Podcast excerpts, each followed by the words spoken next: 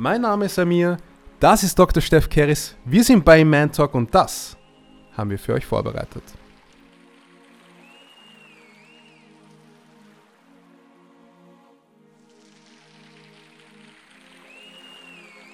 Für die Griechen bin ich ja schon aus dem Griechentum ausgestoßen worden, Oh. weil ich ja zum Islam gekommen bin, nicht wahr? Also ist es schwer, Grieche zu sein und Muslim? Als- es ist für, die, Griechen griechische unmöglich. Unmöglich. Unmöglich. Schwer, unmöglich. Es kann einfach nicht sein, dass du Oh, Grieche krass. bist, ja, und du bist Muslim. Das gibt es einfach gar nicht. Also wie gesagt, ich habe die Moschee besucht, sehr oft damals in Aachen, ohne Muslim zu sein. habe sogar mitgebetet, ohne Muslim zu sein. Hab die gebetet Fati- ich habe als mitgebetet Nicht-Muslim? am- als Nicht-Muslim. Ja, ich habe einfach nur Wie war das? faszinierend. Ich habe da, ich habe gefühlt, dass da was war. Aber ich habe es immer weggepusht. Ich habe immer gedacht, das kann nicht sein. Ich bin Grieche, das kann nicht sein. Ich habe immer gefühlt, dass da irgendwas besteht. Also allein die, die Sunju, den Sujud zu machen, den Ruku zu machen, das war schon etwas, da war was. Ich habe gefühlt, dass da irgendwas war. Europa ist das Europa der Nationen. Es will jetzt gerne ein Europa einer Nation werden. Es will gerne ein Europa sein. Es möchte sich vereinen als Europäische Union. Aber das ist leider nicht gut gelaufen. Also wenn man jetzt sich den Brexit anschaut, dann ist das, glaube ich, äh, das Resultat ähm, dieses aufgezwungenen Nationalismus eines Europäers. Ein, äh, man muss plötzlich sich, sich europäisch fühlen, europäisch denken. Aber Europa war immer im Krieg miteinander. Äh, genau, was ist passiert mit Was den, passiert? Was ist mit den Muslimen in Spanien passiert, was ist mit den Muslimen in Italien passiert, was ist mit den Muslimen in der Schweiz passiert? Ganz klar, ein Wort, Massaker. Ich bin fremd, obwohl ich doppelter Europäer bin. Ich bin Grieche und Deutscher. Ich bin doppelter Europäer. Sogar sehr, sehr bald sogar Brite. Man muss, sich das vorstellen. Das sind, ähm, wir sind plötzlich, wir gehören plötzlich nicht in einer europäischen Gesellschaft, in der wir schon ge- reingeboren sind, aufgewachsen sind, wir das eigentlich als Hintergrund schon haben. Wir sind Europäer. Ich bin Europäer. Wie viel mehr Europäer kann man sein? Aber trotzdem, dadurch, dass ich den Islam angenommen habe, bin ich plötzlich außenstehend Bin ich plötzlich jemand, der fremd geworden ist. Also das heißt stigmatisiert. Stigmatisiert, absolut. Und Xenophobie hat zu Islamophobie, Islamophobie geführt. Islamophobie selber ist ein Teil Europas, den man nicht verneinen kann. Genauso wie Antisemitismus Teil Europas ist, ganz klar. تظل الروح تذكركم وتشدو لقد كنتم ضيات الزمان Assalamu alaikum und herzlich willkommen bei Iman Talk. Heute haben wir die heißen Themen am Start. Wir sprechen heute über Historie, Xenophobie, Islamophobie, aber auch die islamische Geschichte und das Kalifat. Und dazu haben wir uns einen sehr interessanten Gast in Wien begrüßen dürfen. Dr. Steff Kers, Historiker, geboren in Griechenland, Richtig. nach Deutschland gekommen, Mhm. dort äh, studiert, Doktor der Geschichtswissenschaft, dann nach London eine äh, geheiratet, eine niederländische Frau. Also ich glaube, mehr international geht nicht. Salam alaikum bei. Talk. Geht's dir gut, Sheikh? Alles in Ordnung? Mir geht's sehr gut, Alhamdulillah. Wie, wie gefällt's dir? Ja, alles in Ordnung? Alhamdulillah, sehr schön, sehr schön. Bin wieder zurück in Wien. Bin vor sechs Jahren in Wien gewesen, mashallah, und das gefällt mir, Alhamdulillah. Ja, Vor allem jetzt mit den Brüdern, mashallah, ist sehr gut. Mashallah. Ja, herzlich willkommen nochmal. Ich freue mich sehr, dass du da bist, weil wir haben heute ein Thema vorbereitet, wo wir uns auch schon unterhalten haben, was immer mehr, ich würde sagen, Fleisch am Knochen hat. Wir haben so viele Themen, die wir aus der Geschichte kennen, wie beispielsweise die islamische Geschichte in Europa. Und wir werden heute islamische Eindrücke aus der Geschichte Europas kennenlernen, die ich noch nie gehört habe. Wir haben nicht nur einen Autor hier, sondern auch einen richtigen Experten. Und ich würde dich gerne zu Beginn fragen, wie kam das dazu? Wie hast du dich damals äh, für Geschichte interessiert? Woher kommt das? Interesse am Islam? Das würde mich sehr gerne interessieren. Bismillah, also ganz einfach, ganz, ganz einfach. Die Geschichte hat mich in den Islam reingeführt. Normalerweise sagt man ja, oh, ich habe den Adhan gehört, ich habe den Koran gelesen, ich habe so viel vom Islam gehört, ich habe Brüder kennengelernt, Schwestern, was auch immer, und ich wollte den Islam annehmen. Ne? Bei mir war das überhaupt gar nicht der Fall. Der Fall war sehr pragmatisch. Ich bin äh, als Grieche in Deutschland aufgewachsen, wie du Okay. gesagt hast.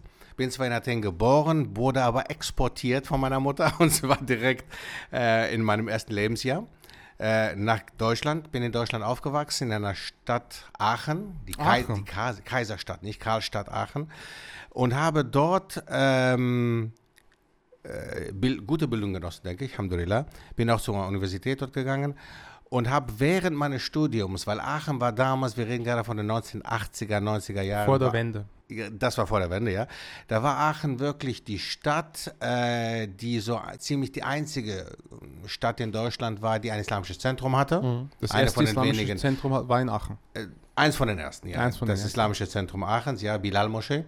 Und ähm, ich hatte sehr viele Freunde damals, äh, türkische Freunde, arabische Freunde, die mich auch mitgenommen haben in die Moschee.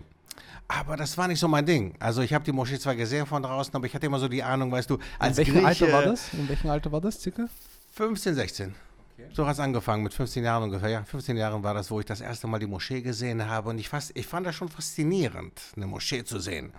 Aber halt mein Griechentum in mir selber sagte immer, Moment, du kannst da nicht rein, du bist Grieche.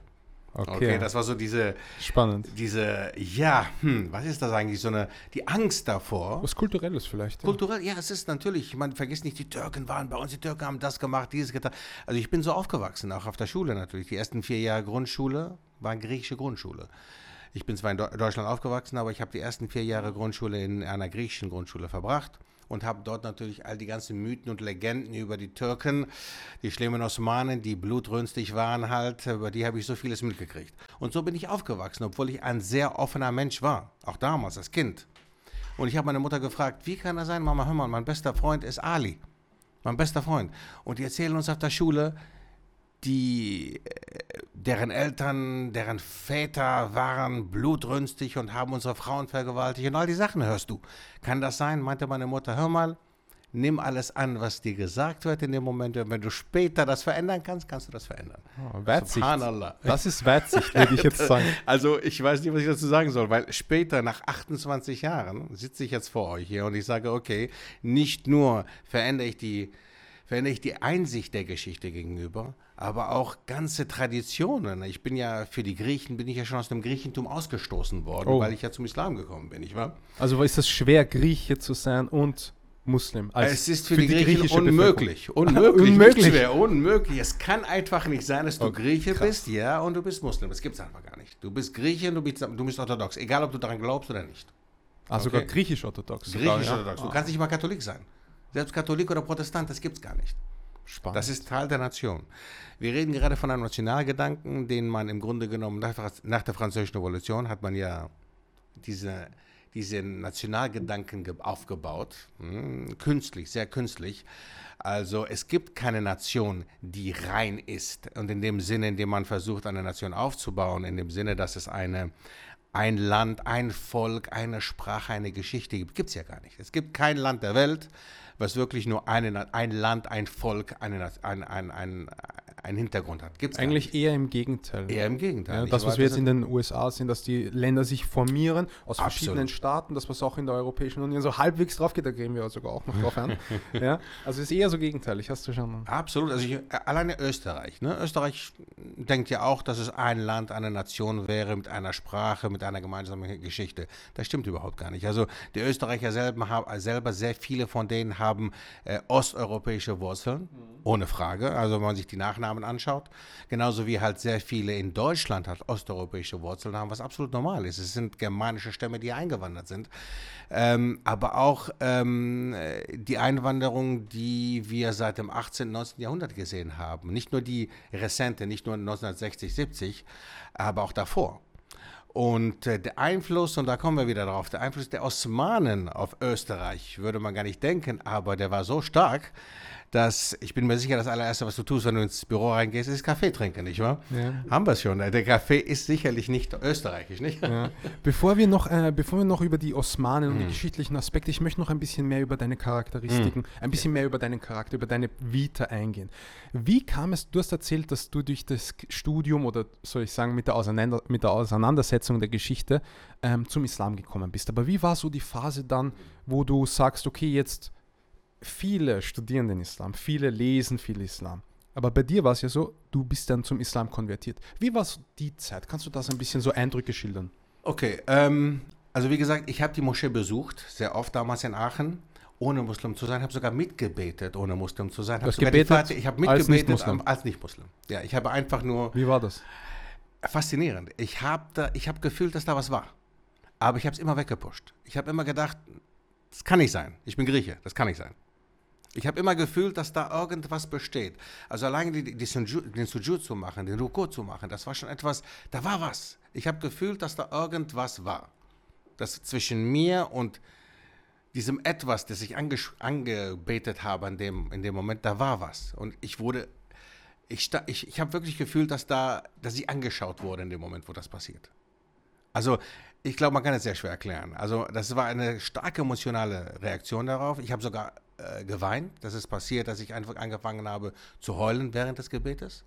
Aber ich das dann sehr, sehr schnell an die Seite geschoben habe, gesagt habe, das kann doch nicht sein. Es war in mir drin ein Dschihad, wirklicher Dschihad von drei Jahren. Drei Jahre lang habe ich damit wirklich gewurstelt. Kann das sein? Kann ich Muslim werden?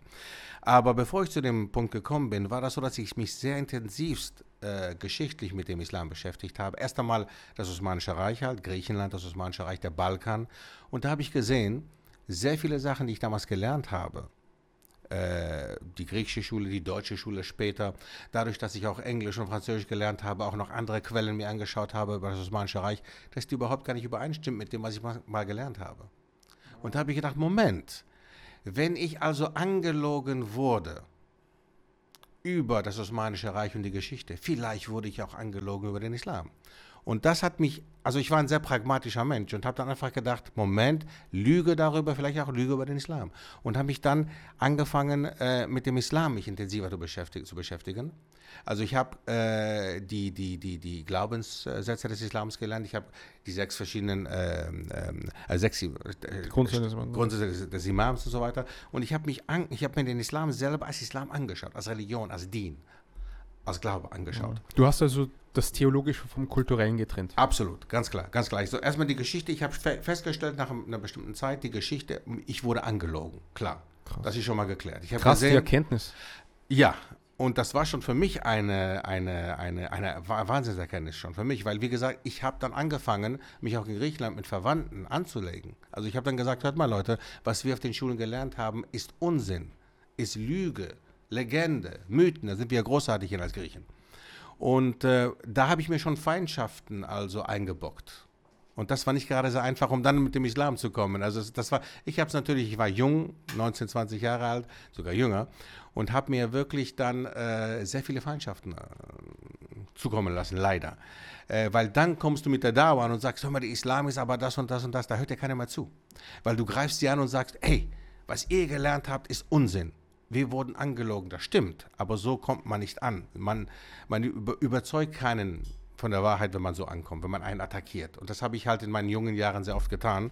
Ich habe Onkels, ich habe Tanten attackiert. Immer familiär hab, war das. Familiär war okay. das sehr stark am Anfang. Ich habe versucht, ich habe gedacht, okay, wenn ich doch dahinter gekommen bin, wie super der Islam ist, dann müsst ihr das doch auch verstehen. Ihr seid ja nicht dumm.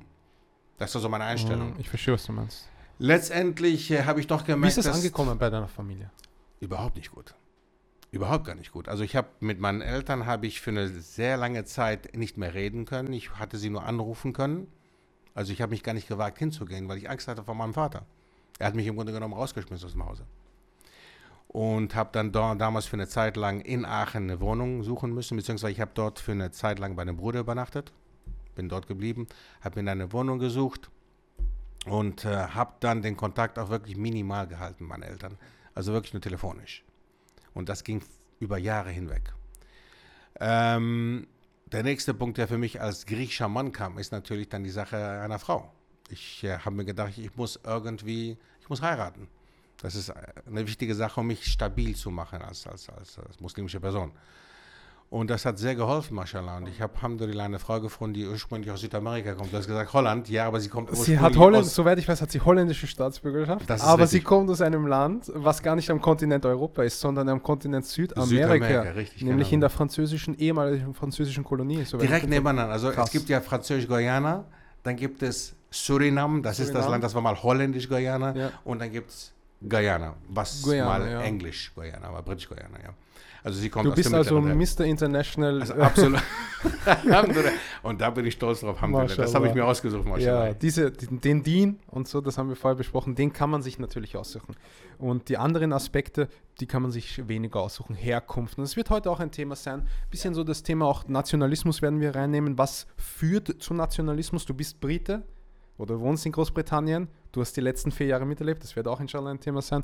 Ich würde jetzt äh, anschließend gleich die Frage stellen, was faszinierte dich so bei dem Geschichtsstudium im, im Kontext des Islams? Du warst dann Muslim, du bist dann Muslim geworden, dann so in den 20er Jahren würde ich, in deinen 20ern, hast du da angefangen zu studieren, nehme ich an. Wie kam die Leidenschaft zu dem Studium der Geschichte? Weil du bist, du bist ja auch Autor, du verlegst Bücher, du hast internationale Reisen, du bist ja auch im ganz deutschsprachigen Raum äh, gern gesehener Gast. Ähm, was fasziniert dich so an der Geschichte und speziell an der islamischen Geschichte? Und was kannst du uns über die islamische Geschichte auch mitgeben? Also eine wichtige Sache natürlich selber Geschichte, wie gesagt. Geschichte, im Englischen sagt man, ist es die History oder His Story? Seine Geschichte oder die Geschichte halt, nicht wahr? Und in der Tat, ähm, die Lügen, die Legenden, die Mythen, die aufbereitet werden in, Geschi in Geschichte, in der Geschichte der Menschheit. Mhm. Weil wir sollten nie vergessen, wie Winston Churchill gesagt hat, Geschichte wird von einem Siegern genau, geschrieben. der, der gewinnt am Ende einer Auseinandersetzung, definiert, was Ab, passiert absolut, ist. genau. Und das ist, selber, das ist schon selber faszinierend, dass jemand, dass im Grunde genommen nur eine Seite dargestellt wird und dass es unsere Aufgabe ist, als Geschichtsinteressierter herauszufinden, ob das wirklich die Seite ist oder ob da eine andere Seite dahinter steckt. Das ist eine faszinierende Sache, fand ich immer. Weil ich habe nie daran geglaubt, die öffentliche Meinung und Anstellung einer Geschichte, einer bestimmten, einer bestimmten Teil der Geschichte, da habe ich nie daran geglaubt. Okay, es gibt immer verschiedene Ansichtspunkte. Niemals ist das hundertprozentig so, wie uns gesagt, das dargestellt wird. Der Zweite Weltkrieg mag zwar offiziell angefangen haben mit dem, hm, nicht wahr, Schuss, mit der Ermordung des serbischen Königs, aber ist das, der Erste Weltkrieg, aber, aber ist das wirklich was passiert ist? Ist das wirklich, was dahinter Verstehen. steckt? Da steckt viel, viel mehr dahinter. Und das ist faszinierend. Also, wie, wie, Kriege angefangen haben, sind auch faszinierend, weil die, die öffentliche Einstellung dazu ist immer anders, als was wirklich passiert ist. Was denn wirklich passiert äh, in Bra Das ist ganz, ganz Weil, soweit ich weiß, gab es da einen jungen österreichischen Prinz, der von einem Serben erschossen wurde. Daraufhin hat Österreich-Serbien den Krieg erklärt. Das ist die offizielle Version. Das, das, ist, das, ist, die, die, das ist die österreichische Geschichte. So, aber was die, bis dahin war, geführt was ist die Wahrheit? Hat, bis, was bis dahin, also die, die, Balkankriege davor, wir sollten nicht vergessen, vor dem Ersten Weltkrieg sind die Balkankriege haben stattgefunden und die Balkankriege haben stark mit Österreich und Habsburg sehr viel damit zu tun gehabt damals und das hat bis dahin, das hat dorthin geführt. Nationalismus, wir reden von Nationalismus, wenn man davon ausgeht, dass die schlimmsten Kriege im 20. Jahrhundert unserer Menschheit stattgefunden habe, im 20. Jahrhundert, zwei Weltkriege, mehrere Kriege auf, dem ganzen, auf der ganzen Welt, auf den verschiedenen Kontinenten, global, und die nichts mit der Religion zu, zu, am, zu, am, Hut hatten. Also das ist, es wird ja immer gesagt, bei sehr vielen Atheisten vor allem, ach guckt mal, ihr Religiösen, äh, wegen euch werden Kriege geführt. Das stimmt überhaupt gar nicht. Der, der gesamte, das gesamte 20. Jahrhundert alle Kriege im 20. Jahrhundert sind im Namen des Nationalismus, haben die stattgefunden. Und vor allem Weltkrieg, Erster Weltkrieg und Zweiter Weltkrieg. Ohne Frage. Ohne Frage. Es ging um Nationalismus. Und damals ging es, Erster Weltkrieg, ganz klar der Balkan. Der Balkan hat eine große, große, große Rolle gespielt. Und sogar bis zum Zweiten Weltkrieg, der Balkan hat eine unglaublich große Rolle gespielt. Bis heute, 1990er, was ist passiert? Wir dürfen niemals vergessen, dass Muslime, die in Europa leben, wir dürfen niemals vergessen, was vor unserer Haustür hier in Österreich, nicht weit weg, hier vor unserer Haustür passiert ist. Dürfen wir niemals vergessen. Und äh, ich habe den Eindruck, dass sehr viele Muslime das vergessen wollen. Was meinst du mit vergessen wollen? Hm. Wenn man sich anschaut, die Wunden sind unglaublich tief. Also wenn man sich anschaut, was passiert ist auf dem Balkan von den, in den 1990ern, 92 bis 95, der Zerbruch, Zerfall Jugoslawiens, hm? der Bosnienkrieg selber, ähm, das Massaker und Genozid an den Muslimen. Da haben wir sehr, sehr viele Muslime, die heute das vergessen wollen, die sich sagen, es ist besser. Wir haben diese Einstellung in der, sagen wir mal, südlicheren Welt, dass man einfach unsere Leute, sagen wir mal Griechen, Balkanleute, Türken, die mögen das wirklich nicht über die Geschichte zu reden, sondern sie, sondern sie zu verstecken. Also ich denke, das hat mit Generation zu tun natürlich. Die ältere Generation macht das sehr gerne in unseren Ländern. Aber es hat auch damit zu tun, dass man sagt, man sagt sich, lass uns nicht darüber reden, dann besteht es nicht. Das sind, das sind klare Worte, Zitat meines Vaters. Lass uns nicht darüber reden, also besteht es dann nicht. Und ich glaube, sehr, sehr viele Leute, sehr, sehr viele Menschen im südlichen Teil der Welt denken genauso. Und ich denke, da müssen wir hinweg. Wir müssen als Muslime verstehen, dass wenn wir nicht darüber reden, dass genau dann das Problem immer noch besteht. Wenn wir nicht darüber reden. Dass es beispielsweise wieder passieren kann, dass man die Anzeichen nicht wahrnimmt. Am Ende des Zweiten, nach dem Zweiten Weltkriegs gab es keine Erinnerungskultur in Österreich. Erinnerungskultur, das Phänomen, wo in der Wissenschaft äh, aktiv Elemente zum Erinnern des, der geschichtlichen Aspekte, du wirst wahrscheinlich genau das kennen, Stolpersteine werden aufgestellt, Schilder werden aufgestellt. Wenn man das nicht macht, meinst du oder sagst du, dann ignoriert man das. Absolut. Absolut. Genau so. Genau Und was, Und zu was führt das? Das führt zu neuem Krieg. Und wenn man sich den Ersten und den Zweiten Weltkrieg anschaut, die, die, die, die, die Zeit dazwischen, der Zweite Weltkrieg war eine, eine eine Folge des Ersten Weltkrieges. Eine ganz klare Folge. Das war, man hat versucht, Deutschland äh, zu, ähm, ähm, Demi, demi zu demütigen, das ist vielleicht das Wort, genau, zu demütigen und das einem Nationalstaat, vor allem damals, wo, Nation, wo der Nationalismus noch wichtiger war, äh, das war sicherlich ein Fehler, ein großer Fehler. Den hat man eingesehen, glaube ich. Trotzdem denke ich, ist heute ein großer Fehler passieren, immer noch große Fehler heutzutage natürlich, werden wahrscheinlich auch immer passieren, aber daran, dass man eine Nation in seinem Stolz kränkt, wird diese Nation das niemals vergessen. Und es wird nicht äh, die, nächste Generation sein, vielleicht nicht mal die zweite, sondern die dritte, vierte, fünfte, die danach kommt und sich dann aufwügt und sagt, hör Moment, wieso dürfen wir nicht stolz darauf sein, Deutsche zu sein? Während ein Engländer stolz darauf sein kann, Engländer zu sein. Oder ein Franzose stolz darauf sein, sein kann, Engländer, zu- äh, Franzose zu sein. Wir sollen nicht vergessen, Frankreich hat auch seinen Anzahl, einen Anteil an, an, an Faschismus. Italien genauso. Also Italien, die, die Ohne Italien, Frage, Zweifellos. Ich, wahr? ich habe vor kurzem, da fällt mir ein Zitat, Zitat ein von eines deutschen Politikers von der AfD, der hat folgenden Satz gemacht. Ich glaube, es war Gauland. Er hat gesagt, wenn die Briten auf Winston Churchill stolz sein können und die Franzosen auf Charles de Gaulle, dann dürfen wir auch auf die Leistungen der deutschen Soldaten im zwei, in zwei Weltkriegen stolz sein. Staffellaw. Der behauptet, dass wir stolz sein können auf die Nazis. Wie kommt das? Das ist die, Der genau Begriff- diese. Der Begriff, der Begriff Stolz, ich meine gut, die Nazis im Ersten Weltkrieg gab es keine Nazis, okay? Okay, also das müssen, wir schon differ- differenzieren. Und ich will das differenziert auch sehen. Ich möchte nicht unbedingt sagen, Gauland hat recht gehabt oder wer auch immer. Die AfD hat ihr sein, die verfolgen ihre eigene Politik, ganz klar. Und sicherlich ähm, keine Politik, die wir unterstützen können. Trotz allem müssen wir einfach jetzt vom, von dem, was, was, was Europa aufgebaut hat. Europa ist das Europa der Nationen. Es will jetzt gerne ein Europa einer Nation werden. Es will gerne ein Europa sein. Es möchte sich vereinen als Europäische Union. Aber das ist leider nicht gut gelaufen. Also wenn man jetzt sich den Brexit anschaut, dann ist das, glaube ich, äh, das Resultat ähm, dieses aufgezwungenen Nationalismus eines Europäers. Ein, äh, man muss plötzlich sich, sich europäisch fühlen, europäisch denken. Aber Europa war immer im Krieg miteinander. Die Franzosen konnten die Engländer nicht ausstehen, die Deutschen die Franzosen, die Belgier die Holländer Ich und würde so sagen, nach, nach Ende des Zweiten Weltkriegs ist das dann ein bisschen eingeschränkter gewesen, diese Auseinandersetzung, durch den Staaten, äh, Völkerbund und Ja. durch die darauf folgende, ähm, was folgte auf den Völkerbund? Ich habe das jetzt gerade vergessen. Die Vereinten Vereinten Nationen. Nationen, ja genau. Und da wurde das natürlich zurückge zurückgestellt. Und die, du hast auch angesprochen, die verschiedenen Elemente von Nationalismen führen dazu, dass Ge Gesellschaften deutlich stärker die Konfliktlinien suchen. Meine Frage ist, du bist ja auch britischer Staatsbürger, wie lange, äh, ne, du lebst in Großbritannien, wie lange bemerkst du da auch schon den Konflikt, den die dort ähm, sich einnehmen? Wir können nachher noch über den Brexit sprechen, aber es geht nur darum, es gibt ja auch sehr viel britische Herausforderungen, auch islamisch basierend. Wie, wie schätzt du da so die Situation an? Die, die Briten sind sehr anders. Ich meine, äh, eine Verallgemeinerung ist immer sehr schwer, klar. Man kann nicht sagen, die Deutschen, die Briten, was ist das? Aber im Allgemeinen ist das so, wir sind nach, im Jahr 2001 sind wir nach Großbritannien ausgewandert. Und zwar bewusst, sehr bewusst. Ähm, ich habe fünf Jahre lang in Holland gelebt, in Amsterdam, vor September 11. Und die Situation am 12. September 2001 Hm, Also nach dem war die, war die konträre genau zu den fünf Jahren, die ich mitgemacht habe in Amsterdam. Wir haben in Amsterdam, in Holland, haben wir wirklich als, Holland, äh, als, als Muslime sehr frei gelebt. Also unsere Frauen konnten sich kleiden, wie sie wollen. Wir als Männer, ich konnte mit Bart arbeiten. Es war gar kein Thema.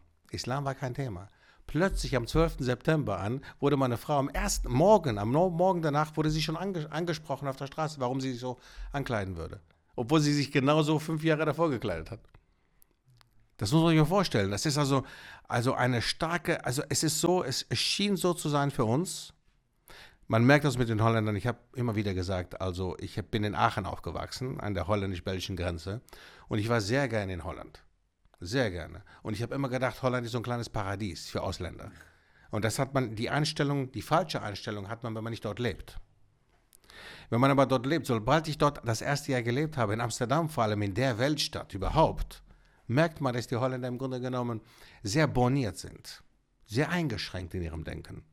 Das würde man nicht denken, wenn man außerhalb ist. Man, man, man, man, man wird auch so, es, die, die, sie stellen sich gerne auch so dar, dass sie weltoffen sind, dass sie dadurch, dass sie sehr, sehr viel aus den Kolonien haben, aufgenommen haben, sie einfach eine Staatsbürger, die Staatsbürgerschaft vergeben.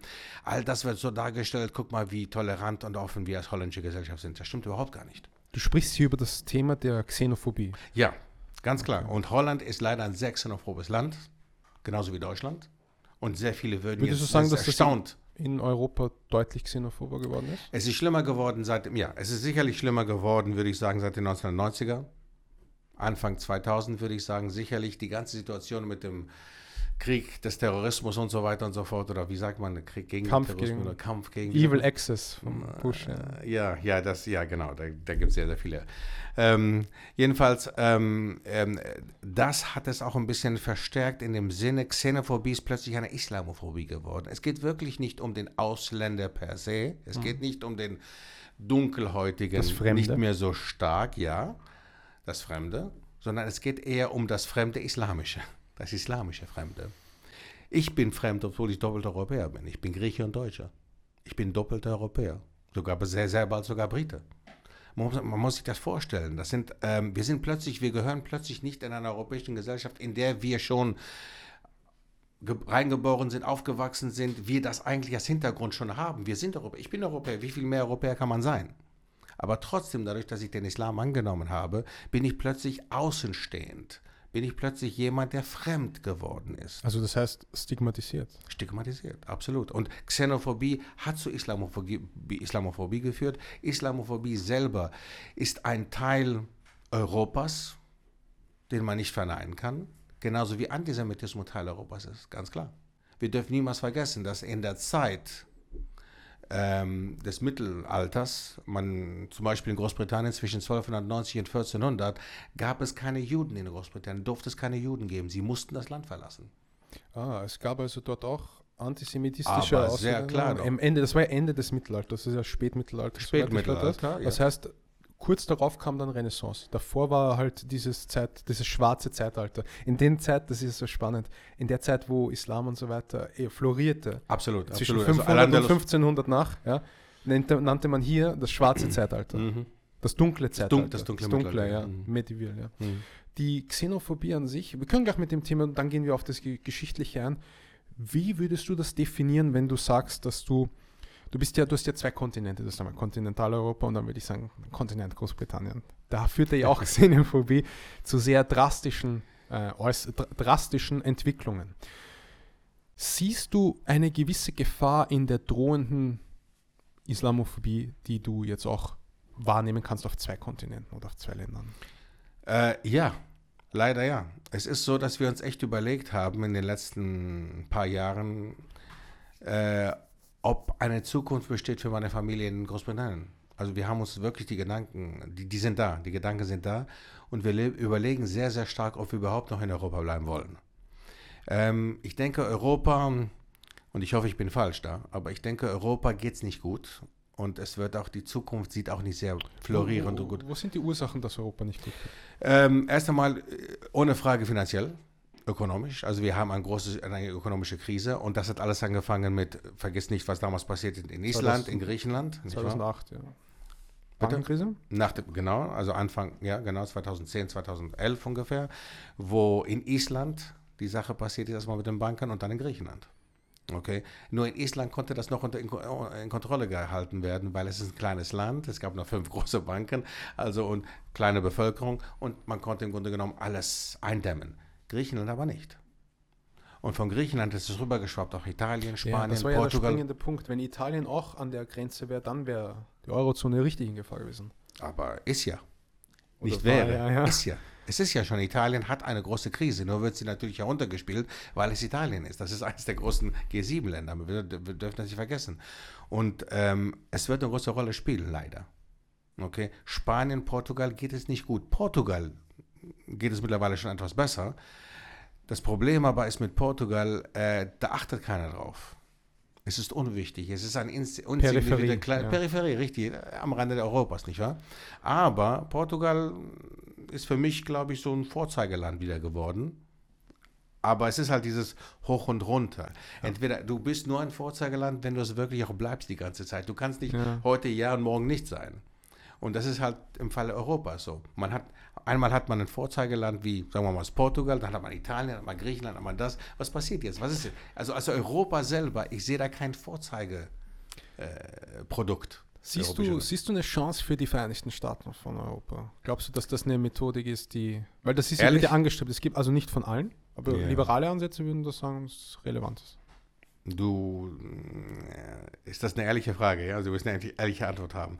Also, ich denke, so wie ich das zurzeit sehe, auch mit dem Brexit überhaupt nicht.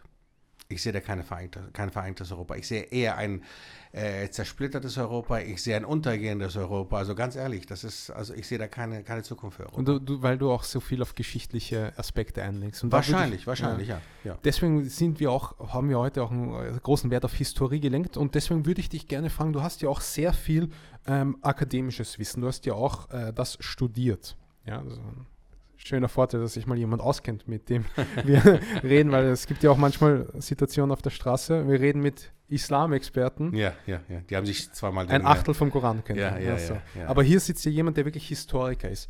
Islamische Geschichte in Europa. Das ist unser Hauptthema heute. Ja.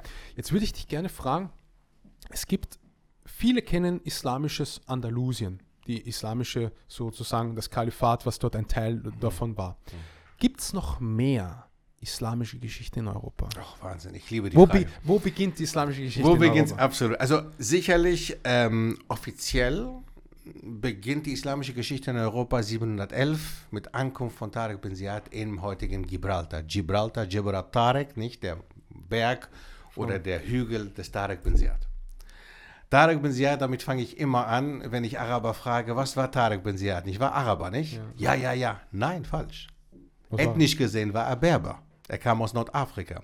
Und dann habe ich natürlich dazwischen noch Marokkaner, die sagen, er war Marokkaner. Nein, nein, nein, nein.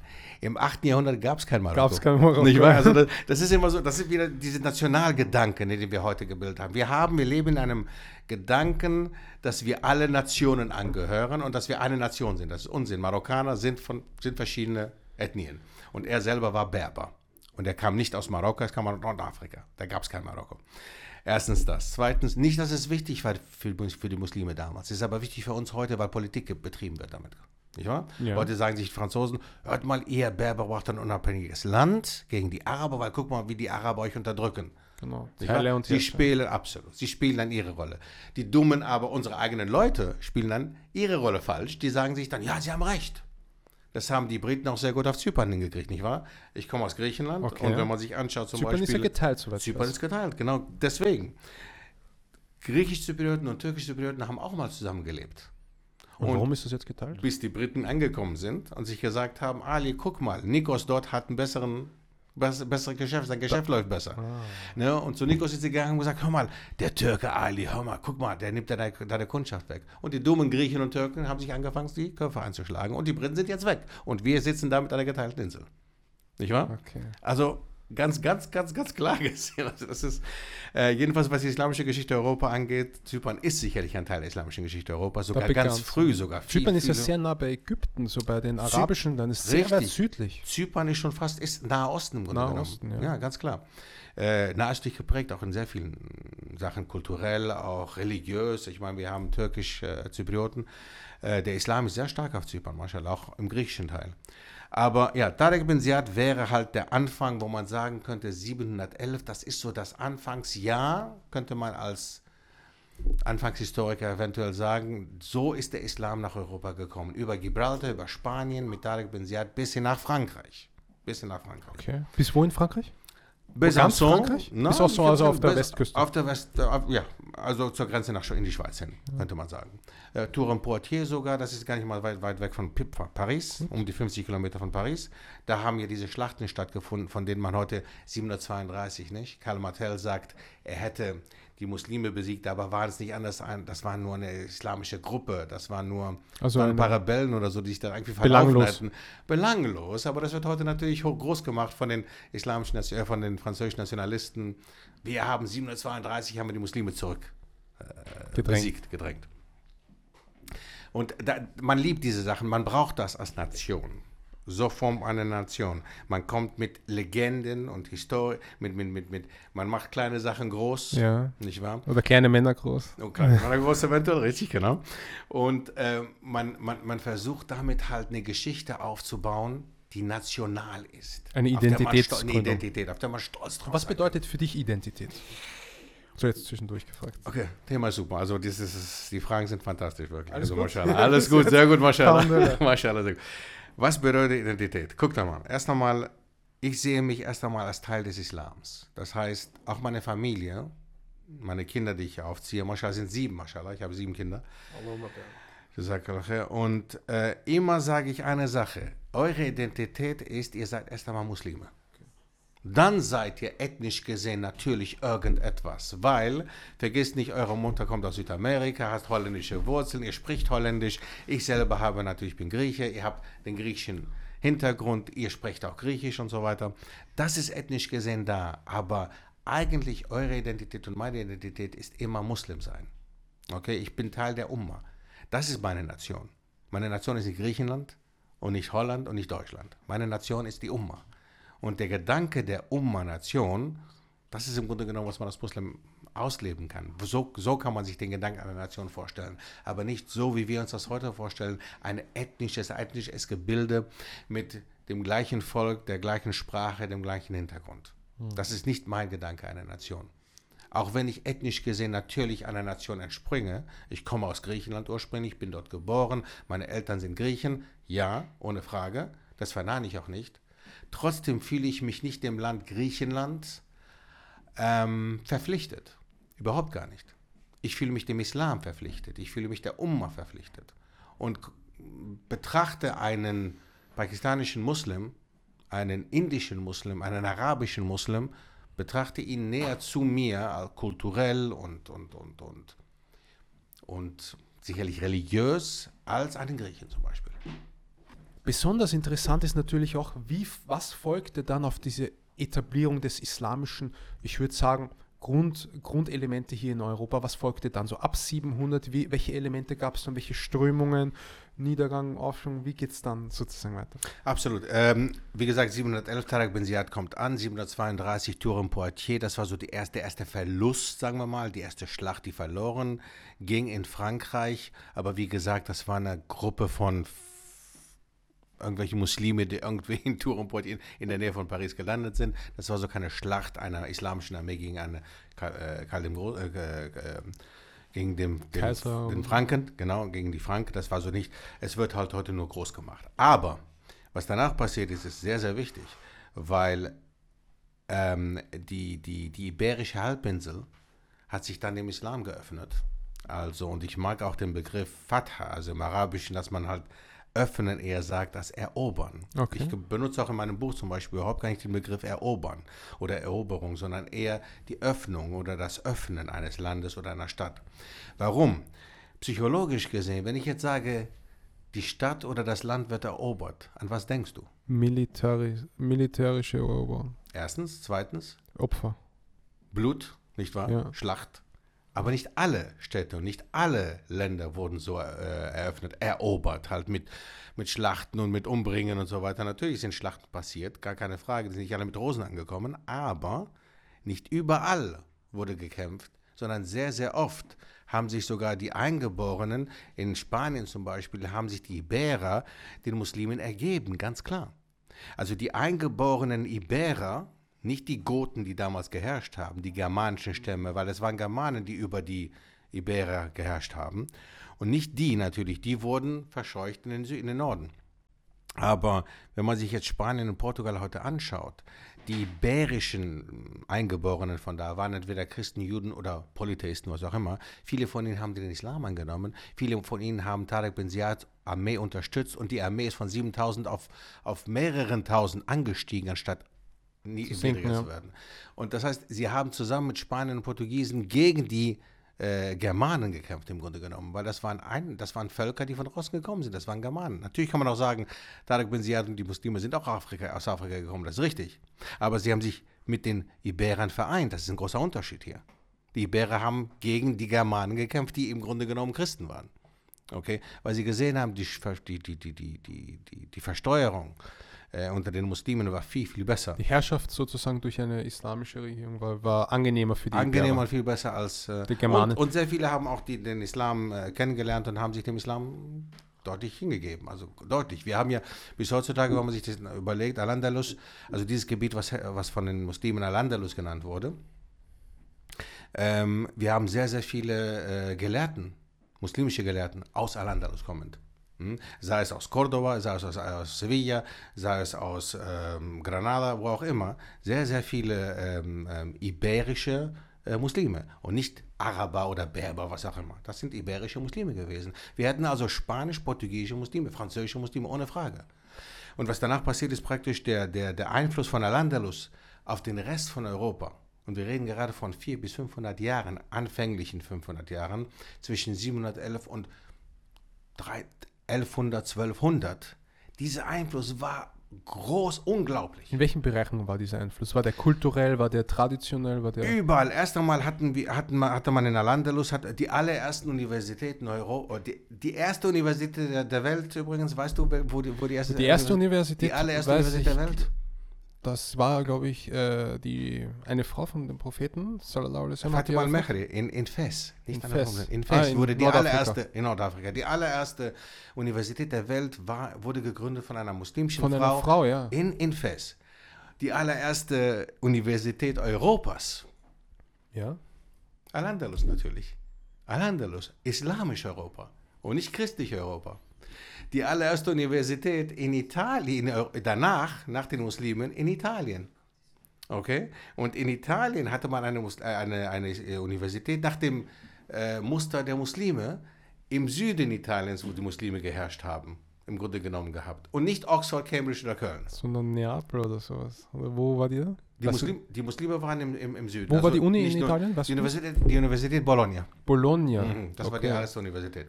Und die hat im Grunde genommen nur kopiert, was im Süden passiert ist. Okay, was in Sizilien vor allem, was mal ein Emirat war. Okay, also Al-Andalus ist ein, Sizilien war ein Emirat? Sizilien war ein Emirat. Spannend. Okay, also es ist so, okay, wir sind jetzt ein bisschen, also Al-Andalus natürlich, wir reden gerade von Spanien, Portugal, Frankreich. Das war Al-Andalus, geografisch gesehen. Aber chronologisch gesehen, in der Zeit von Al-Andalus zwischen 711 und 1492 ist sehr viel passiert. In dieser geografischen Zeitspanne ist Portugal, Spanien, Frankreich, Italien und nicht nur Sizilien, sondern auch Städte wie Bari, Brindisi, Taranto. Das sind alles mal Emirate gewesen in Italien.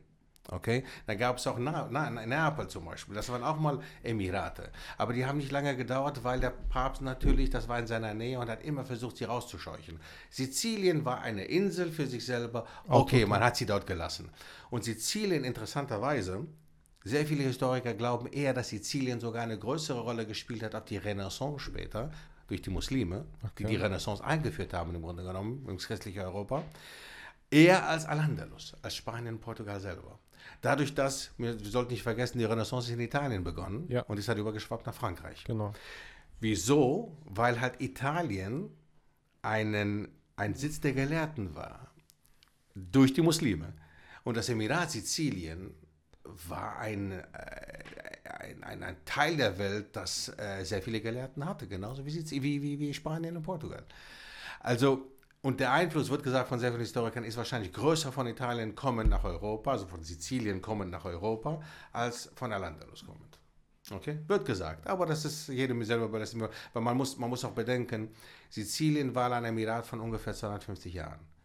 Aber Spanien und Portugal, Al-Andalus waren ungefähr 700 Jahre Okay. dort. Das ist also ein massiver, Deutlich mehr. deutlich mehr. Deutlich. Deutlich mehr Spuren hinterlassen, die man bis Sicherlich. heute noch sehen kann. Man reist ja Bis auch heute oft. noch. Du machst ja auch Sprachreisen, soweit ich äh, weiß. Machst du auch Sprachreisen nach Andalus? Äh, nicht Al-Andalus, je- noch, je- noch nicht, aber wir machen in England. Wir laden also Muslime ein Genau. nach England, die kommen dann an und die machen dann dort einen, einen Sprachkurs. Ah, Englisch? Woche. Englisch, ja. Ah, ja. Für Muslime so- in England, ja. Ah, Okay, also die Reisen, die wir unternehmen nach Spanien oder Portugal, Das sind halt diese Bildungsreisen. Bildungsreisen, Okay, genau. das, wir hatten das auch einmal geplant. Ja, das ist, Oh, das sehr ist schönes, schön. eine sehr schöne Ergänzung. Du hast aber im Telefonat, wo wir uns dann unterhalten haben, hast du aber auch Sachen gesagt, die mich wirklich fasziniert haben. Ich würde das gerne mal so in den Raum legen, das Thema, nämlich, dass ein Teil der Schweiz ein Kalifat hatte. Oh mein Gott, ja. Könnten wir uns Unser- über das Teil Ah, müssen Ka müssen. Talkalifat, das Sankt äh, St. Kantonkalifat. Gallen nicht, weil wir. Ähm, äh, wie wir alle wissen, die Schweiz ist unterteilt in verschiedenen Sprachgebieten, Kulturgebieten. Und wenn man sich jetzt den Süden der Schweiz anschaut, wo man das Tessin, wo man Italienisch spricht, oder der französischsprachige Bereich, der Süden der Schweiz, also französisch-italienischsprachig, das war mal vor 120 Jahren Teil der islamischen Welt. 120 Jahre Teil der islamischen Welt. Es gab Schweizer Muslime. Wie viele Generationen sind das? Eine Generation sind 25 Jahre, nicht wahr? So sechs Generationen. Nicht wahr? Genau, musst dir vorstellen. Das heißt, sechs Generationen Muslim, Schweizer Muslime. Und heute kommen die Schweizer und erzählen dir von, von wegen, wir äh, haben keinen islamischen Einfluss, außer den muslimischen Gastarbeitern, die in den 1960er, 70er zu uns gekommen sind aus Jugoslawien. Das stimmt überhaupt gar nicht. Das ist eine Lüge. Eine der größten, fetten Lügen überhaupt. Und das Beste ist, wir haben einen Tilo Sarrazin im deutschsprachigen Raum. Tilo Sarrazin. Wie nannte man die Muslime Sarazinen. Ja. man nannte die Muslime in der Schweiz, im deutschsprachigen Raum, in Frankreich Saracen, Sarazenen. Seltsamerweise gibt es in genau diesem Gebiet, in dem die, die Muslime mal geherrscht haben, im Süden äh, der Schweiz, gibt es mehr als 200 Familien mit Nachnamen Sarazinen. Sarazen oder Saracen oder Saracino. Saracino, ja. Unglaublich. Nicht wahr? Das ist ein ganz klarer Beweis dafür, dass die Muslime dort gewesen sind. Ganz klarer Beweis, dass diese Nachnamen von daher kommen, dass also Herr Thilo Sarrazin Vorfahren hat, die Muslime sind. Also sein Ur-Ur-Uropa Ja, hat gebetet zu Allah. wahrscheinlich. Sehr wahrscheinlich. Sehr wahrscheinlich. Und heute schreibt er, schreibt er Bücher Und über, Deutschland- schafft sich ab. Nicht wahr? Spannend. Ja, ja, ja. Schau, wie man sich ändern kann über die Jahre. Ja, ja, Da müssen das wir uns immer ins Gute ändern. Boris Johnson hat ja auch osmanische Nach äh, Jetzt habe ich auch gehört, dass? Johnson irgendwas mit Johnson was, hat osmanische Vorfahren, ja. Genau, ich habe mich da nicht reingelesen, aber er Irgendwas hat 100 sein Vater oder sowas. War, äh, Groß, Urgroßvater Großvater war Muslim, Großvater war vom Osmanischen, er kam vom Osmanischen Reich, ja. der schaut aber gar nicht so. Naja, Und hört sich auch gar nicht so an. überhaupt nicht so. Nein. Nee, Also wie du gesagt hast, also wie man sich verändern kann, nicht wahr? Schrecklich, ja, eigentlich. Aber es ist zumindest, zumindest muss man sagen, das, was wir bei den Vereinigten Staaten von Amerika hatten, nämlich den kulturellen Austausch durch ähm, große Migrationsströme, da von der African Trade, you know, Trade. Dort gibt es aber sehr viel weniger, ähm, wie soll ich sagen, islamische Spuren als in Europa. Ja. Wie kannst du dir das erklären? Ich meine, das hat jetzt nichts so mit Europa zu tun, aber als Pendant würde ich jetzt sagen, wa warum spürt man so wenig islamischen Einfluss oder islamische Hinter äh, äh, Geschichte in den USA? Den spürst du, was du nicht weißt.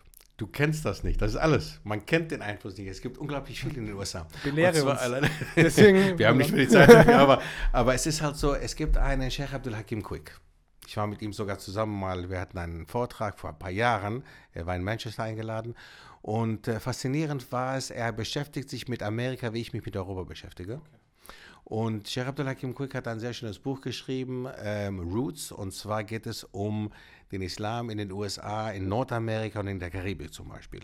Und alle Sklavenaufstände, alle, ohne Ausnahme, konnten nur unter Muslimen stattgefunden haben in, den USA, in, in, in Amerika, weil die muslimischen Afrikaner Arabisch sprechen konnten und gebildet waren und den Koran lesen konnten und schreiben konnten.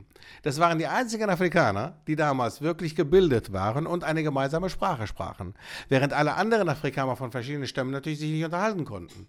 Und darum hatte man nach 200 Jahren, haben selbst die Europäer mal gemerkt, hey, wir können uns keine muslimischen Sklaven mehr leisten, weil die machen Aufstände, die können sich unterhalten. Bis sogar Anfang des 20. Jahrhunderts gab es in Brasilien Moscheen von diesen afrikanischen Sklaven. Anfang des 20. Jahrhunderts in Brasilien. Okay, die wurden alle dem Erdboden gleich gemacht natürlich. Man konnte sich das nicht leisten. Nicht wahr? Und das bis letztlich noch, muss man sich mal vorstellen. Also ein Drittel der Afrikaner, wird gesagt, waren Muslime. Aber dazwischen gab es natürlich auch Wellen, wie gesagt, wo wir gesagt haben, wir können uns keine Afri äh, Muslime mehr leisten, weil die machen Probleme, die kreieren Probleme für uns. Das, wir können das nicht leisten. Also es gibt, also alleine da, von der Geschichte, der Geschichte des, des Sklavenhandels, gibt es unglaublich viel über den Islam zu sagen. Unglaublich viel.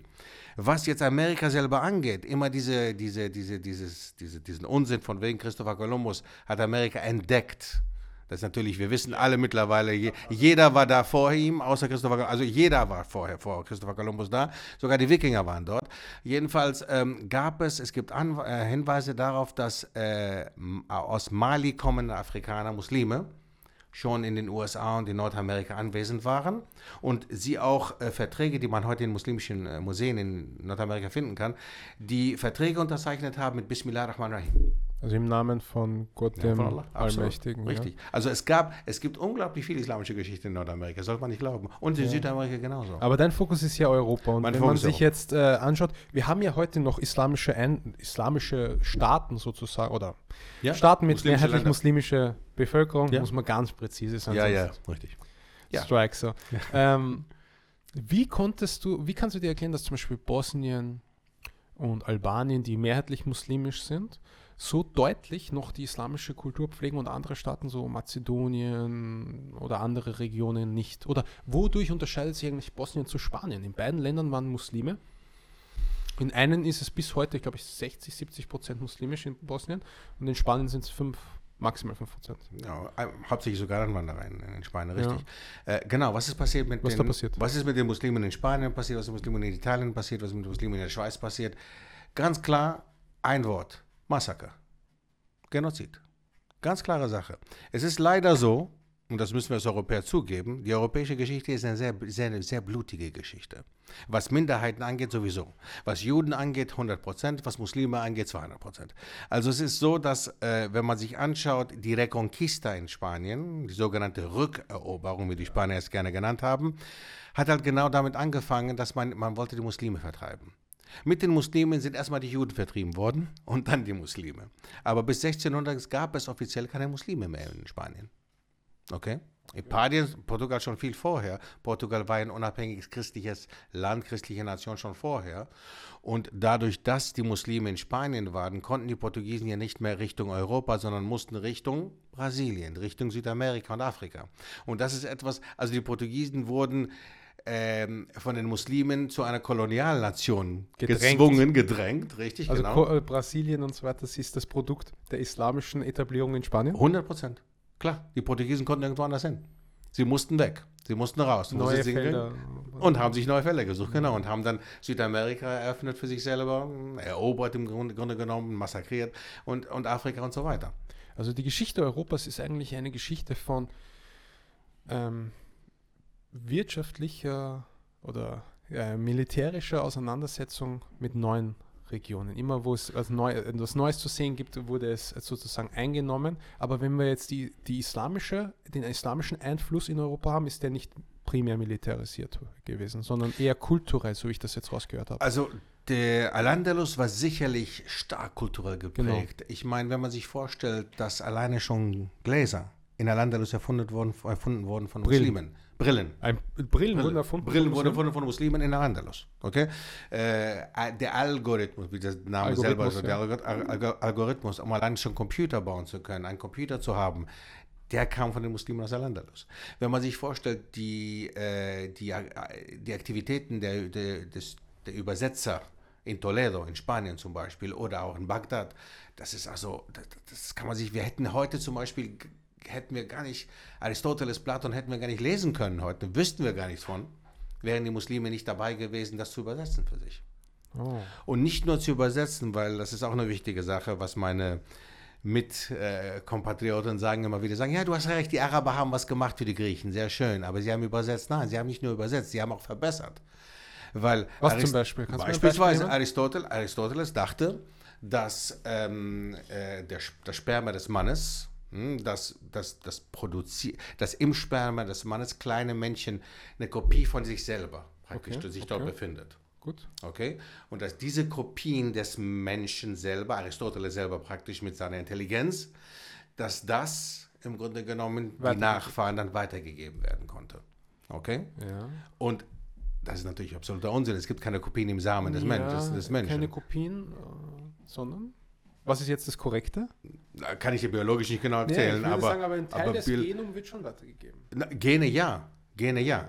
Aber dass man kleine Männchen hat. Ach so, so die, er meinte das so plastisch. er macht das plastisch, genau. Ah, okay. Genau. Ja, okay. Und Okay. dann hat man es verfeinert. Und dann hat man es, genau, Ah, genau, so, genau, ah, genau. okay. Wieso? Weil es halt was Göttliches war. Wir dürfen nie vergessen, natürlich haben die Griechen sehr viel gemacht und sehr viel äh, für die Zivilisation und Kultur Europas beigetragen, ohne Frage, ohne Frage. Aber wir müssen nicht vergessen, dass im Grunde genommen als Grieche mit dem Islam haben wir einen unglaublich großen Reichtum hervorgebracht, im Grunde genommen. Also man, äh, ich werde sicherlich nicht, ähm, oder mein Wissen wird nicht runtergedrängt durch den Islam, sondern eher mehr. Und das ist passiert halt mit Al-Andalus. Sie haben die griechischen Quellen angenommen, ohne Frage, aber deren Rahmen des Islams war sehr groß und das ist unglaublich wichtig zu sehen. Wenn man einen großen Rahmen innerhalb des Islams, wenn man den Islam sehr gut kennt, hat man einen großen Rahmen, in dem man Bild, sich, ja. richtig, genau. Und dementsprechend konnten unsere Vorfahren sich bewegen und konnten einfach indische Zahlen nehmen, konnten einfach chinesischen Kompass annehmen und den Papyrus und so weiter. Aber wir heutzutage gehen, werden verrückt, sobald wir sehen, ah, du nimmst was aus Indien an, das sind Hindus, das sind Muschriks. Oder du nimmst was aus, aus, aus China an, oh, guck mal, was sie tun. Nein, nein, aber unsere muslimischen Vorfahren Sie haben haben, von überall was genommen, weil ihr Weltbild sehr groß war und sie mit dem Islam auch umgehen konnten und wussten, was okay war im islamischen Sinne oder was nicht in Ordnung war. Also ich denke, theologisch haben sie wahrscheinlich nichts angenommen, aber wenn du jetzt sagst, was Technisches, was Kaufmännisches, Buchhaltungsmäßiges, ich meine, jetzt nicht Buchhaltung, so wie wir Ja, das ja, kennen, klar, aber klar, ich spreche von, spreche von Methoden, die einer Gesellschaft helfen. Absolut. Die islamische Kulturen Absolut. haben sie sich immer derer bedient. Richtig. Absolut. Weil arabische Zahlen, wie sie genannt werden heutzutage, sind ja keine arabischen Zahlen, nicht indische Zahlen. Also die arabischen Zahlen, die wir, den, die wir uns Genau, bedienen, genau, das sind ne, werden arabische Zahlen, sind aber indische Zahlen, wenn die Araber selber ähm, umgekehrt indische Zahlen gebrauchen. Also was wir jetzt haben, was wir als arabisch bezeichnen, sind eigentlich indische Zahlen. Und da ist nichts Schlimmes dran, um zu sagen, dass haben, die Araber haben sich den haben sich die Zahlen aus Indien mitgebracht, haben die Null mitgebracht nach Europa und wir haben jetzt heute halt 0, 1, 2, 3, 4, 5. Das sind arabische Zahlen, aber eigentlich sind das indische Zahlen.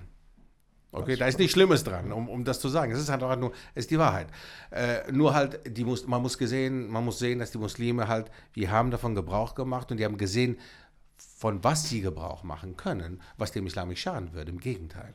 Im Gegenteil. Wir können aber theologisch natürlich, ne, also man kann natürlich von den Hindus oder von den Christen oder von den philosophischen Einstellungen, die die Griechen hatten zum Beispiel, kann man sich natürlich nicht viele Sachen abgucken. Ja, Also, es ist das ziemlich äh, schirkorientiert, die Aber Geschichten. klar. Ich war vor kurzem Aber in klar. Athen, da habe ich den Tempel gesehen, die Akropolis. Ja. Und die, dieses große Akropolis-Gebäude, weil du ein Grieche bist, das ist ja das sozusagen das Kennzeichen von Banken, von Parlamenten. In, vor jedem Parlament siehst du äh, ein Haus mit einem Dach und dann sechs Säulen. Auf kurzen dort. Und mir wurde dann dort gesagt, dort haben die Menschen einfach geopfert. Sozusagen, die haben hier so Gold und Schafe und so hingestellt und dann dort gelassen. Um einen ihrer mehreren Götter, weil die haben ja sehr viel Politismus gehabt. Herkules und viel Götterei eigentlich. Und sozusagen hat die Ges Gesellschaft von Griechenland noch starken Einfluss gehabt. Kennst du noch andere starke Einfluss, äh, an, Einf sozusagen Einflüsse, die wir noch wahrnehmen können bis heute von dieser islamischen Gesellschaft? Der Parthenon, die, Ja. der Tempel in der, auf der Akropolis, wurde von den Osmanen als Moschee gebraucht. Zwar hat man einfach ein Minarett eingehangen, man hat die Statuen rausgenommen und das war mal eine Moschee. Die Akropolis Also war die eine Moschee. Akropolis war eine Moschee. Die Akropolis war eine. Moschee. Das war eine Moschee, richtig. Unter den Osmanen. Ja. Allahu. Und die ist kaputt, der, das Minarett ist kaputt gemacht worden von den Venezianern. Okay. Okay, die Venezianer haben reingeschossen. Das heißt, die, die, die Zerstörung der Akropolis war nicht von den Osmanen, sondern von den Italiener. christlichen Venezianern. Ja. Richtig, genau. Und das muss man auch immer sehen, weil die Griechen vers- verstecken das sehr, sehr, sehr, sehr, die sind froh, das zu verstecken. Also wenn man denen sagt, Moment, ihr sagt, die Osmanen waren anti-griechisch eingestellt, anti-hellenistisch eingestellt, das stimmt überhaupt gar nicht, weil ähm, Sultan. Mehmed Fatih, Sultan Mehmed Fatih, Ja. sein, eine der Sprachen, die er am besten konnte, war Griechisch. Wieso war seine Mutter Griechin war übrigens? Okay, also Sultan Mehmed Fatihs Mutter. Da, der Einfluss ist, der griechische Einfluss hat Vorteile. Ganz klar, ganz klar. Die ersten, ähm, äh, von den ersten Sultanen bis Sultan Suleiman, Kanuni, dem Prächtigen, bis zu ihm gab es sechs Sultane, die alle griechische Mütter hatten. Okay? Das muss man einfach gesehen haben. Das ist halt Mhm. so. Da, ich, das, ich will jetzt nicht sagen, also meine türkischen Brüder hier, ne? ich will jetzt nicht sagen, was dass haben das die so meine so vorteilhaft? Sheikh, was ist an den Griechen so wertvoll? Sag's mir Nein, jetzt. aber, aber einfach, was ist einfach, es ist einfach so, dass das Osmanische Reich gemerkt hat, Entschuldigung, das Osmanische Reich hat einfach nur, es war ein multikulturelles Reich, multireligiös und multiethnisch, ohne Frage. Und da war kein Thema, weil man keine Angst hatte, dass man sich den Islam irgendwie teilt oder dass, dass jemand die den Islam wegnehmen würde. Das, das war kein Thema, das war absolut kein Thema. Was wir heute haben, das Problem, das wir heute haben, hatten die Osmanen vor allem die ersten 200, 300 Jahre überhaupt gar nicht. Und deren Frauen von den Sultanen, vor allem von den Sultans äh, Söhnen später, die meisten Frauen waren entweder Balkan, Griechinnen, Roxelana war Russin und so weiter und so fort. Ich meine, da ist nichts Schlimmes dran, es ist einfach nur so. Das war so eine Nebeneinanderleben, äh, nebeneinander auskommen. Ohne Frage, ohne Hegemonie, dass man doch miteinander auskommt und Ohne so weiter. Frage. Das ist auch ein ganz anderes Klima gewesen, oder? Aber ich, ich natürlich spreche doch. jetzt nicht von Temperatur, ich spreche von gesellschaftlichem Klima, ja. Soziologischem Klima, nicht Kli Klimawandel und so weiter. gerade. Nee, Klimawandel nicht. Aber du sp- spürt man das nicht auch, dass zu dieser Zeit die Konfliktlinien viel weicher waren als heutzutage? Heutzutage bist du ja das, was die Gesellschaft sozusagen für dich etabliert hat. Aber klar doch. Du kommst aus deiner sozusagen Situation fast gar nicht mehr raus. Ja. Dieser Wandel ist nicht mehr da. Ja. Damals war das natürlich eine, eine viel kulturellere, stärkere. Aber wie, wie kannst du das so ein, einkategorisieren, einordnen? Äh, sehr wichtige Frage in der Tat, weil man sollte ja nie Geschichte lernen für die Geschichte selber. Man sollte Rückschlüsse ziehen. Man sollte sich erstmal anschauen, auch wenn ich jetzt Vorträge halte oder so, ist das meistens so, dass ich die äh, Geschwister darauf aufmerksam machen will, dass wir wirklich nicht nur Schlachten lernen und bestimmte Daten, sondern wir tun das, um zu verstehen, warum das heute so ist. Al-Andalus hat 100% sehr, sehr viel in der, auf der Iberischen Halbinsel hinterlassen. Wenn wir uns allein architektonisch schon anschauen, den ganzen südlichen Bereich Spaniens, was heute Andalusien heißt als Provinz, ähm, dort sieht man, Architektur ist rein islamisch geprägt. Ohne Frage. Architektur alleine. Dasselbe auf dem Balkan. Der Balkan ist stark osmanisch-islamisch geprägt, ganz stark. Ähm, ähm, äh, während ähm, die, das Kulturelle, al- also beispielsweise Sprache. Ja. Im Spanischen gibt es mehr als 6000 arabisch äh, Wörter, die arabischstämmig sind. Analogismen, ja, neue Okay. Worte damals. Ja. Absolut. Im Portugiesischen und im Spanischen ist genau dasselbe. Ein Beispiel wäre zum Beispiel, wenn ein Spanier sagt, ich sehe dich morgen.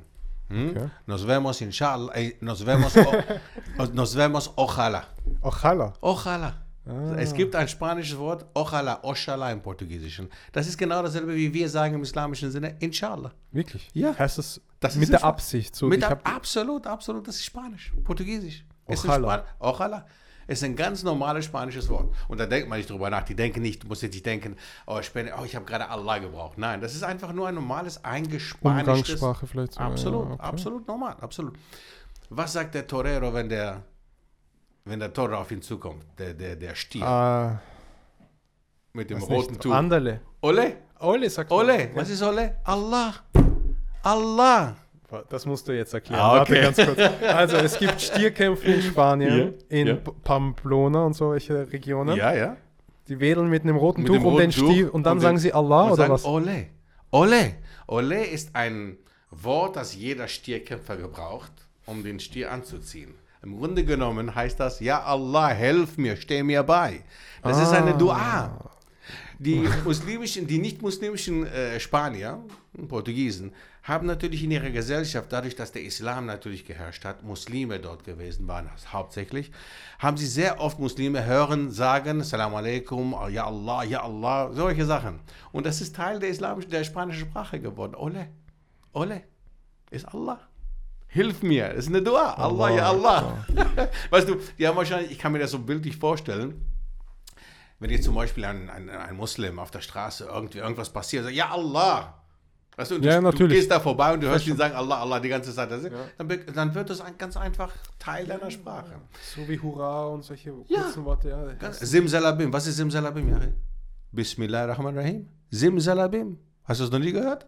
Simsal- Tausend, Simsalabim kommt du- Bismillahirrahmanirrahim. Ey, ja. Simsalabim in der, in der Märchensprache. Heute Also wenn man es die die ganze Zeit Synapsen bei mir hoch. Also ich lerne, ich lerne die ganze Zeit was Neues. Also, Alhamdulillah, ich bin offen. Ja, also Tausend und eine Nacht zum Beispiel. Ne? Das, ist, das ist ja übersetzt, die, die Zeit von Harun al-Rashid, nicht wahr? Sein Einfluss, Harun al-Rashids Einfluss zum Beispiel, während der Zeit der Abbasiden im 9. Jahrhundert, das war seine selbe Zeit, die Karl der Große in Aachen damals geherrscht hat. Karl der Große war der Frankenkönig der Christen, während Harun al-Rashid der muslimische Kalif war, der Abbasiden. Und dazwischen gab es das Umayyadenreich in Al-Andalus. Ja. Okay? Sie waren praktisch Feinde dieses Reiches. Also das eine Reich war Feind von Karl des Großen, sowie auch Feind des Harun al-Rashid. Weil die Abbasiden die Umayyaden ja besiegt haben und den, äh, den Thron an sich gerissen haben. Okay, das ist auch islamische Geschichte, auch sehr blutig übrigens, 750. Also die Abbasiden haben die, die, die, die Umayyaden im Grunde genommen massakriert und haben den Thron an sich gerissen. Das ist der Übergang vom Umayyaden zum Abbasidenreich. Aber die Umayyaden haben dann in Spa Spanien Al-Andalus gegründet praktisch. Das war ein Umayya- Umayyadenreich, kein Abbasidenreich. Okay. Und sie haben dann in derselben Zeit, dass es Al-Andalus gab, also im 9. Jahrhundert, wo wir den Hamasiden Kalifen Harun al-Rashid in Bagdad hatten, hatten wir Karl den Großen in Aachen im Frankenreich. Okay, und die zwei waren die Pendant. Herrscher ihrer Zeiten. Das waren halt die Christ, der, der christliche Herrscher auf der einen Seite und der islamische Herrscher auf der anderen Seite. Und Also wie war der. Umgang mit den beiden? Das waren die sozusagen Staatsführer oder Reichsführer sozusagen. Wie war der Man- Umgang? Gab es da, äh, gab's da zum Beispiel Briefwechsel und sowas? Äh, Nicht nur das. Äh, Gab es Treffen? Harun al-Rashid hat, äh, Kalif, äh, Kalif Harun al-Rashid hat äh, Karl dem Großen ein Geschenk gemacht. Und zwar zwei Geschenke. Eins war eine Uhr. Und ein andere, das war so damals, muss man sich technologisch gesehen natürlich, die, die Muslime Die waren Uhr war viel damals- weiter, klar. Und einen weißen Elefanten, den es sogar in Aachen, äh, den hat man äh, So. sehr oft äh, gezeigt, rumgezeigt, ja. Ähm, und der Elefant hat sogar, wenn ich mich jetzt richtig erinnere, einen der zwei Herrscher überlebt und dann Karl dem Großen ein Jahr später gestorben oder wie auch immer. Jedenfalls hat der Das war ein Elefant. großes Geschenk, ein sehr edles und sehr besonderes. aber Also, ist- was, wie reagierst du, wenn du einen weißen Elefanten kriegst? Also, Also ich, glaube damals, überleg, du, überleg mal im Mittelalter, du bist dann irgendwie auf dem Karlsmarkt äh, und du siehst einen weißen Elefanten, so dieses unge also ein riesen, Riesentier. übrigens, Ja. Ne?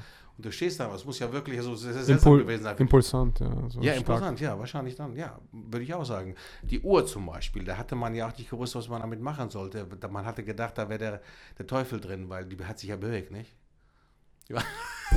Haben die gedacht das? Das ist, man, Ui, muss, ui, man, muss sich vorstellen, ja, ja, du lass. Eine Sache zum Beispiel die Kreuzritter im 11., und 12. Jahrhundert, die ins, ins, ins, ins heilige Land runtergegangen sind, um die Muslime zu besiegen, nicht wahr? Ja. Sehr viele Kreuzritter sind mit einer Sache zurückgekommen, und zwar mit Hygienevorschriften. Die haben angefangen, sich zu waschen. Das war absolut nicht gang und gäbe damals. Also die christlichen Die christlichen Kreuzritter, Kreuzritter haben ja. es nicht so Hände und so Füße Es gewaschen. gab keine Seife, bis sogar es, im, in meinem englischen, in der englischen Version meines Buches ist das fünfte Kapitel, geht auf die, die britischen Inseln ein.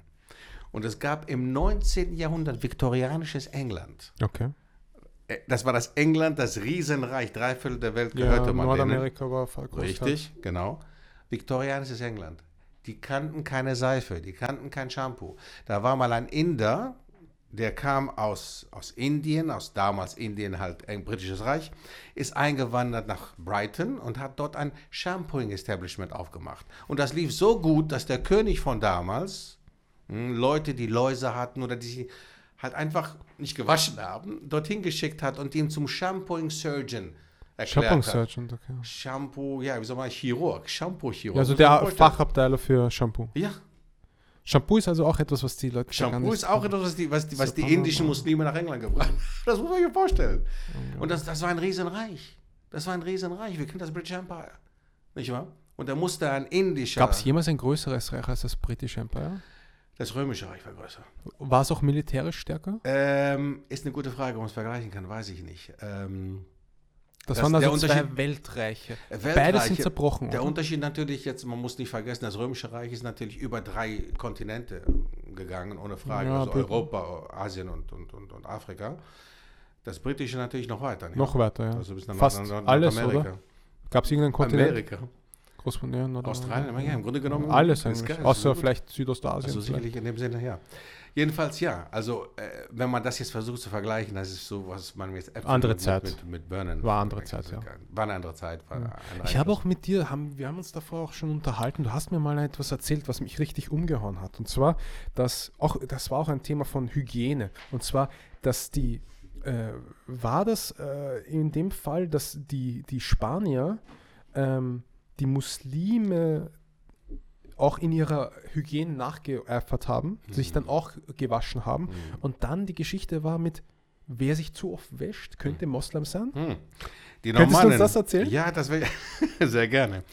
Der normannische König Ro- Roger, äh, nachdem Sizilien von den Christen, von den Normannen wieder eingenommen wurde, nach 250 Jahren, nachdem es ein Emirat war für 250 Jahre, der normannische König Roger ähm, war bekannt für seine Liebe für den Islam, für die Araber und arabische Kultur. Er hatte sich auch umringt von hauptsächlich arabisch-muslimischen äh, Beratern und, und, und hat sich sehr oft dementsprechend auch gewaschen. Es gibt heute italienische Brüder, die ich kenne, die auch Artikel geschri geschrieben haben in italienischen äh, Zeitungen, die gesagt haben, Roger war wahrscheinlich ein Kryptomuslim. Ein Kryptomuslim. Er, er, er hätte sich so oft gewaschen, dass die Kirche sich schon dagegen gewehrt hat und ihm gesagt hat, hör mal, das machen nur Muslime, du machst das einfach zu oft. Also nur damit wir die, die Tatsachen bringen, diese Hygiene meine ich damit, also das war diese rituelle Waschung, die, das sogenannte Voodoo, diese Gebetswaschung. Richtig, richtig, man sich das. Ja. Und man hatte die Sorge, dass jemand, der sich zu oft wäscht, dass der islamisiert hätte sein Absolut. können. Absolut. Ja. Ja, ja. Und man, Und- man hatte gar nicht daran gedacht, sich selbst zu waschen. Nein, nein, also das, das, war, das war etwas, was die Muslime tun. Das machen wir nicht, das machen die Mohammedaner, nicht wahr? Unglaublich. Machen wir. Ja, das machen wir nicht. Das ist aber ein guter Einfluss, den wir da Ja, ausgewertet haben. äh, ist genauso wie, äh, äh, guck mal, äh, wir, wir sind an einem Punkt angekommen, was heute, auch wenn es was Gutes ist, islamisch gesehen, nur weil es islamisch ist, ist es schlecht. Wir sind uns, glaube ich, alle einig, dass wenn wir auf Toilette gehen, dass wir dann, es ist den Job, was wir machen Ja, als Muslime, dass wir zumindest. uns waschen. Na, Nicht-Muslime tun das nicht. Okay, das kann man umdrehen und sagen, immer wenn ihr zur Toilette geht, kommt ihr raus, eine Toilette ist total unter Wasser, steht unter Wasser. Ich weiß, was du meinst, ja. Das sind unsere Verwandten, das sind meine Verwandten. Meine Eltern sagen das immer sehr oft, nicht wahr? Na, wir versuchen uns dementsprechend anzupassen, natürlich, du willst das nicht. Aber auch wenn, wenn ein Tropfen ist, wird versucht, was zu finden, um was, um es schlecht zu Was machen. Weil du weißt, um was Negatives. Also sogar sich waschen kann als schlecht empfunden werden bei nicht von Nicht-Muslimen. Dazu fällt mir nur eins ein. Ich habe von dir einen Podcast gehört, äh, aus Großbritannien in Englisch. Du hast dort eine kleine empirische, Steff Keres empirische Studie gemacht, Oh wo Gott, du auf nein. großem wissenschaftlichen Niveau gearbeitet hast. Wie war das? Wie war die Studie? Oh mein Gott, wie, viele Publi wie viele Journalisten haben da mitgearbeitet bei der Studie? Na, erzähl Keine beiseite. Ganz einfach. Ich war, ich war dort angestellt am College damals Ja. ähm, und habe ganz einfach, bin auf Toilette gegangen und ich habe diesen Eindruck schon gehabt vorher von, äh, wie soll man sagen, Zentraleuropäern, dass sie sich nicht gerade sehr, die nehmen Hygienevorschriften nicht gerade sehr ernst.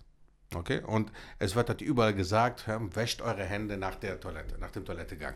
Was absolut normal ist. Ich meine, für uns. Jetzt ist mir das aufgefallen, dass ich ähm, im College auf der Toilette nach dem nach dem Toilett, nach dem Toil- Toilettengang, dass ich halt mir die Hände gewaschen habe und während ich da aber mich vielleicht ein bisschen um die Hände gewaschen habe, ich habe Wudu gemacht natürlich auch Salah und dass ich in dem Mo- Moment, wo ich da war, habe ich Leute gesehen, die reingekommen sind und wieder rausgegangen, ohne sich die Hände gewaschen zu haben. Und da habe ich gedacht, hm, was passiert hier? Und ich bin dann ein bisschen länger geblieben. Also das habe ich zweimal gemacht. Also halt, wie du sagst, halt sehr wissenschaftlich.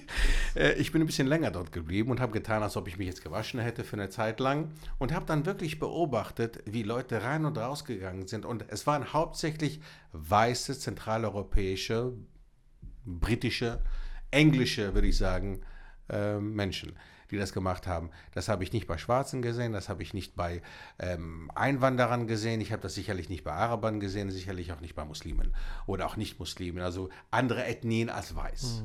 Und es ist mir aufgefallen, also in einer Gesellschaft, in einer zentraleuropäischen Gesellschaft, dass das wirklich immer noch ein Problem ist heutzutage. Also dass Hygiene nicht sehr ernst genommen wird. Das ist Das natürlich ein kulturelles Erbe dann. Die Studien sind einfach sehr, sehr klar. Das wird einfach, ich denke, dass einfach, wenn man das nicht beigebracht bekommt, dann machst du es auch nicht. Wenn es dir keiner beibringt, sozusagen, dann wird es dir auch schwer. Außer du bist dann so wie du in dieser Phase, wo du sagst, okay, ich möchte jetzt die Wahr der Wahrheit folgen, dann gibt es sowieso die Normin nominativen Sachen. Da kannst du dich eh nicht dran wehren. Du kannst nicht sagen, ich bete ohne Voodoo. Ja, Gibt's richtig. gibt es fast keine Aus, Aus, Ausreden. So. Es gibt Ausreden sozusagen, aber dann gibt es andere Methoden. Das ist auch dieses normative Element, was viele, was viele Konvertiten, so ich spreche ja mit jemandem, der mal nicht Muslim war und durch Allahs Erlaubnis sozusagen, inshallah, das Paradies versprochen bekommen hat.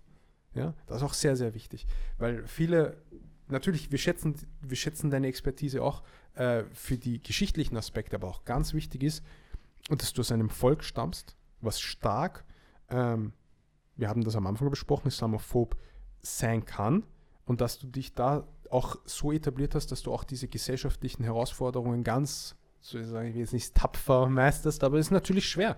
Es ist schwer, es als Grieche ähm, da zu bringen. Du warst ja auch kurz vor kurzem in England bei unserem äh, Bekannten, äh, auch Grieche, Mhm. auch konvertiert. Ja, Mhm. das war auch sehr, sehr cool.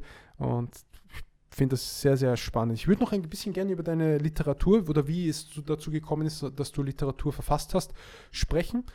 Du schreibst Bücher. Warum schreibst du Bücher? Was ist so der Fokus bei diesen Büchern? Und ja, was ist eigentlich der Unterschied zu, zur allgemeinen Geschichte? Hm. Worauf spezialisierst du dich? Also ich habe ähm, mh, vor einiger Zeit angefangen, äh, mich mit der Geschichte, mit der islamischen Geschichte Griechenlands, das Osmanische, das Osmanische Reich natürlich zu beschäftigen. Wie ich schon gesagt habe, das war ein Punkt, was mich zum Islam geführt hat vor Jahrzehnten. Aber ich habe angefangen, intensivst äh, e- erst einmal mit Dokumentation. Ich habe erst einmal ein paar Dokumentationen gedreht. Ich war in Wien vor ungefähr sechs Jahren und habe hier ja, habe dort, eine sehr schöne Dokumentation drehen können, Alhamdulillah, und habe danach ein Angebot gekriegt. Entschuldige. habe danach ein Angebot gekriegt, äh, mit der Doku also anhand der ersten Dokumentation, Wien und Griechenland, dann noch was in äh, Ungarn zu machen. Bin dann auch in Ungarn gewesen, Budapest genau, und habe mir dann dort durch diese Dokumentation ein bisschen das Osmanische Reich vorgestellt, anhand Beispielen von Beispielen und habe dann daraufhin ein Buch geschrieben. Habe gesagt, okay, die Dokumentationen sind da, nicht alle schauen sich das an. Ich dachte, ein Buch äh, wäre etwas, was in jedem Buchladen müsste oder zumindest in Bibliotheken vorhanden sein müsste, um sich das anzuschauen, weil ich habe sehr viel gelesen und äh, zumindest über solche Länder sollte man ein bisschen mehr wissen. Ich denke, man weiß sehr wenig über Ungarn zum Beispiel, das mal Teil des Osmanischen Reiches war. Sehr viele wi- wissen das überhaupt gar nicht. Äh, Nicht Teil des Balkans. Ungarn ist nicht Teil des Balkans. Genauso wenig natürlich Wien und Österreich. Ähm, also dass die Hinterlassenschaften der Osmanen in Wien, mehr als 200. Das ist also, das ist Wiener nicht bekannt. Und ähm, das sind also schon Sachen, die fand ich sehr interessant. Und natürlich, mein Heimatland Griechenland war immer etwas. Meine Idee war noch weiter durchzugehen, aber es fehlt halt an, an, an das Finanzielle natürlich. Ja, natürlich, aber du bist ja auch, du, wenn du sagst, du warst in Wien fokussiert, hast auch dafür so eine Studie gemacht sozusagen.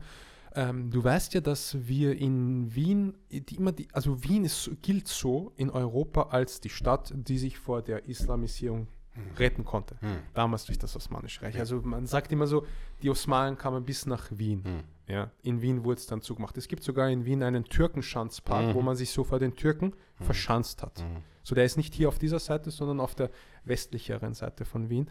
Ähm, welche, jetzt mal angenommen, das wäre anders gelaufen. Hm. Wien wäre gefallen.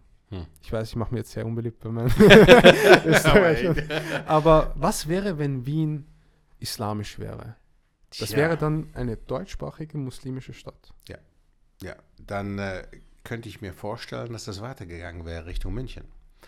Dass sich wahrscheinlich der Marienplatz heute vielleicht immer noch Marienplatz genannt hätte. Maria Aber dann Mariam, nicht wahr? Das würde also, dass Mariam wahrscheinlich dann nicht auf einem Halbmond stehen würde, sondern umgekehrt. Ne? Also, dass der Halbmond dann über, sie, über ihr leuchten würde. Ähm, also, das ist alles hypothetisch natürlich. Natürlich. gesehen, klar.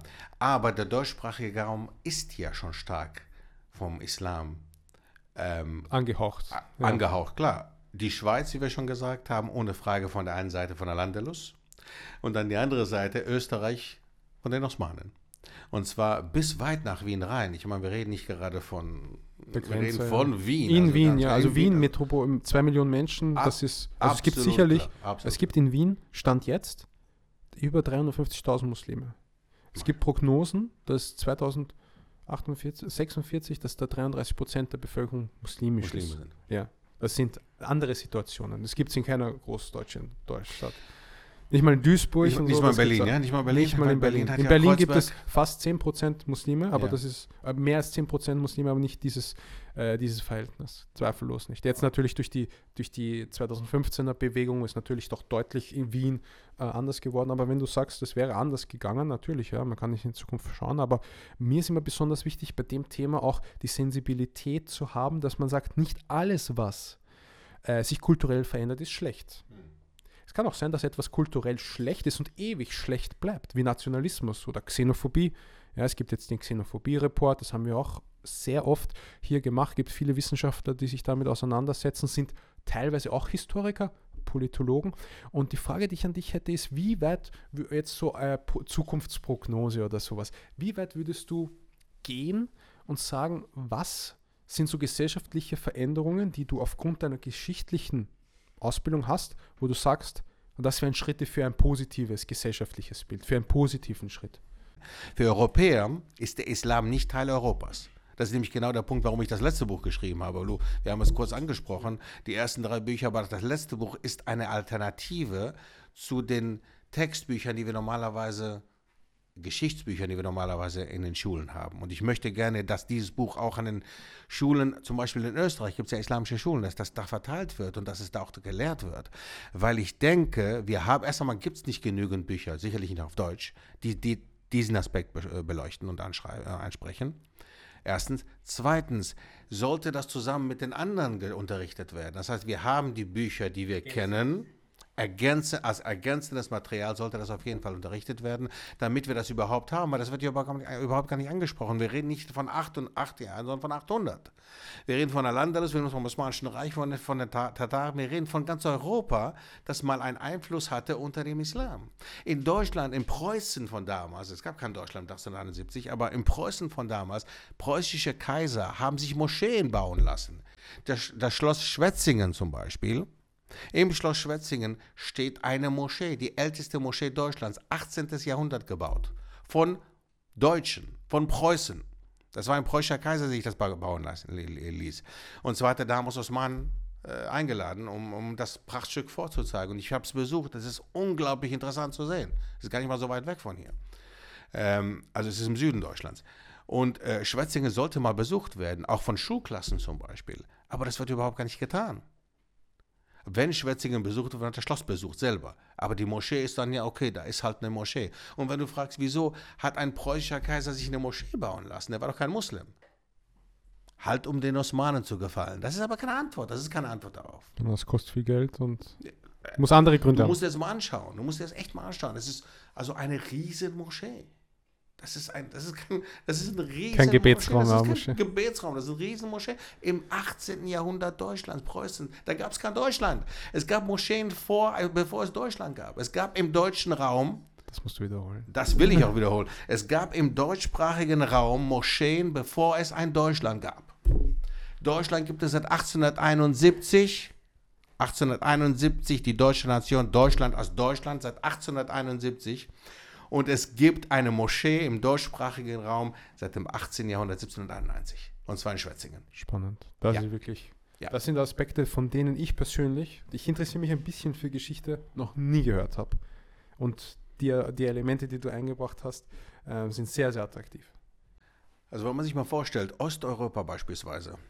Also wir haben uns ja über Al-Andalus unterhalten, der südliche Teil von Europa, das mediterrane äh, Gebiet, Portugal bis hin nach Griechenland, ohne Frage Zypern. Der Einfluss von, vom Islam natürlich sehr stark, sehr groß. Ähm, aber ich sage immer wieder, ganz Europa ist beeinflusst worden vom Islam. Daraufhin kann man sagen, okay, wie sieht das denn dann mit Osteuropa aus? Ich meine, okay, Challenge, na, erzähl mal was. Wie sieht das aus mit Osteuropa? Dann sage ich ganz einfach, okay, es gab mal ein polnisch-litauisches Großreich im 16. Jahrhundert.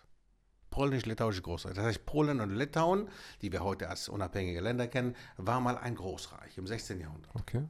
Und vorher auch schon, also im Gro- 16. Jahrhundert hat es den Großteil erreicht, aber vorher schon ähm, haben die polnisch-litauischen Kaiser, Könige, haben damals natürlich Feinde gehabt, weil es ein Großreich war. Normal. Und die waren von aller, aller, aller, aller, allerlei Seiten, kamen die her. Und was denen dann wirklich von Allah geschickt wurde, sind die Tataren. Die Okay. Tataren kamen aus Zentralasien, genauso türkische, Völker wie halt später die Osmanen und andere Völker. Und die wurden von den äh, Mongolen Richtung Europa verdrängt, also Richtung Osteuropa. Und da kamen halt diese großen, starken Männer an. Ich war, muss dir vorstellen, Reiterkerle, Nomadenvölker. Aber sie waren Muslime, Tataren. Okay, und sie kamen an, so richtig muskulös und stark, so wie ich, ne? so richtig so. Breite Typen. So, so wie ich, ja, genau so, so breite Typen, nicht wahr? Kamen an ne? und mussten dann irgendwie Zuflucht suchen. Okay. Und das haben die, das Großreich hat dann angeboten, hört mal, also das ist also eine unglaubliche Sache für Europa. Das Mittel, Mittelalter von, das- von Europa. Und zwar hatte man ihnen angeboten, hört mal, ihr seid großartige Kämpfer, bleibt bei uns, kämpft für uns. Ihr sucht Zuflucht. Flüchtlinge waren das, überleg mal jetzt, heutige Tage. Das sind Flüchtlinge, Muslim, muslimische Flüchtlinge. Sie kommen nach Osteuropa an, suchen Zuflucht irgendwo und kriegen dann Ihnen wird angeboten, dass sie dort bleiben, dass sie Dörfer kriegen, dass sie ihre Madrassas kriegen, ihre Moscheen kriegen, ihre Nadhan kriegen und Frauen. Sie durften christliche Frauen heiraten. Das muss sich mal vorstellen im 13., 14. Jahrhundert Europa. Damals kamen die Tataren an, die Tataren haben Zuflucht gesucht und haben halt eigene Dörfer zugewiesen be äh, bekommen, haben ihre eigenen Madrassas und Moscheen zugewiesen bekommen. Ihre Kinder, die sie dann mit den Frauen gezüchtet haben, haben dann Kinder gehabt natürlich. Die Kinder durften dann in Moscheen ihren, den Koran lernen, durften Arabisch lernen.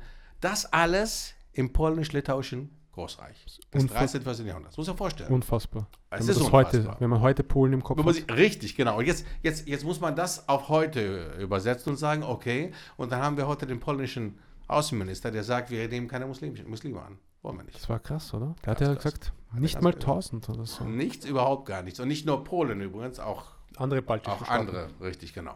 Und das sind dieselben Leute, die damals im Grunde genommen haben die Tataren für Polen und polnische Unabhängigkeit gekämpft, für Litauen gekämpft. Es, Ah, die Tataren, Muslime, haben für polnische Unabhängigkeit. gekämpft. Absolut.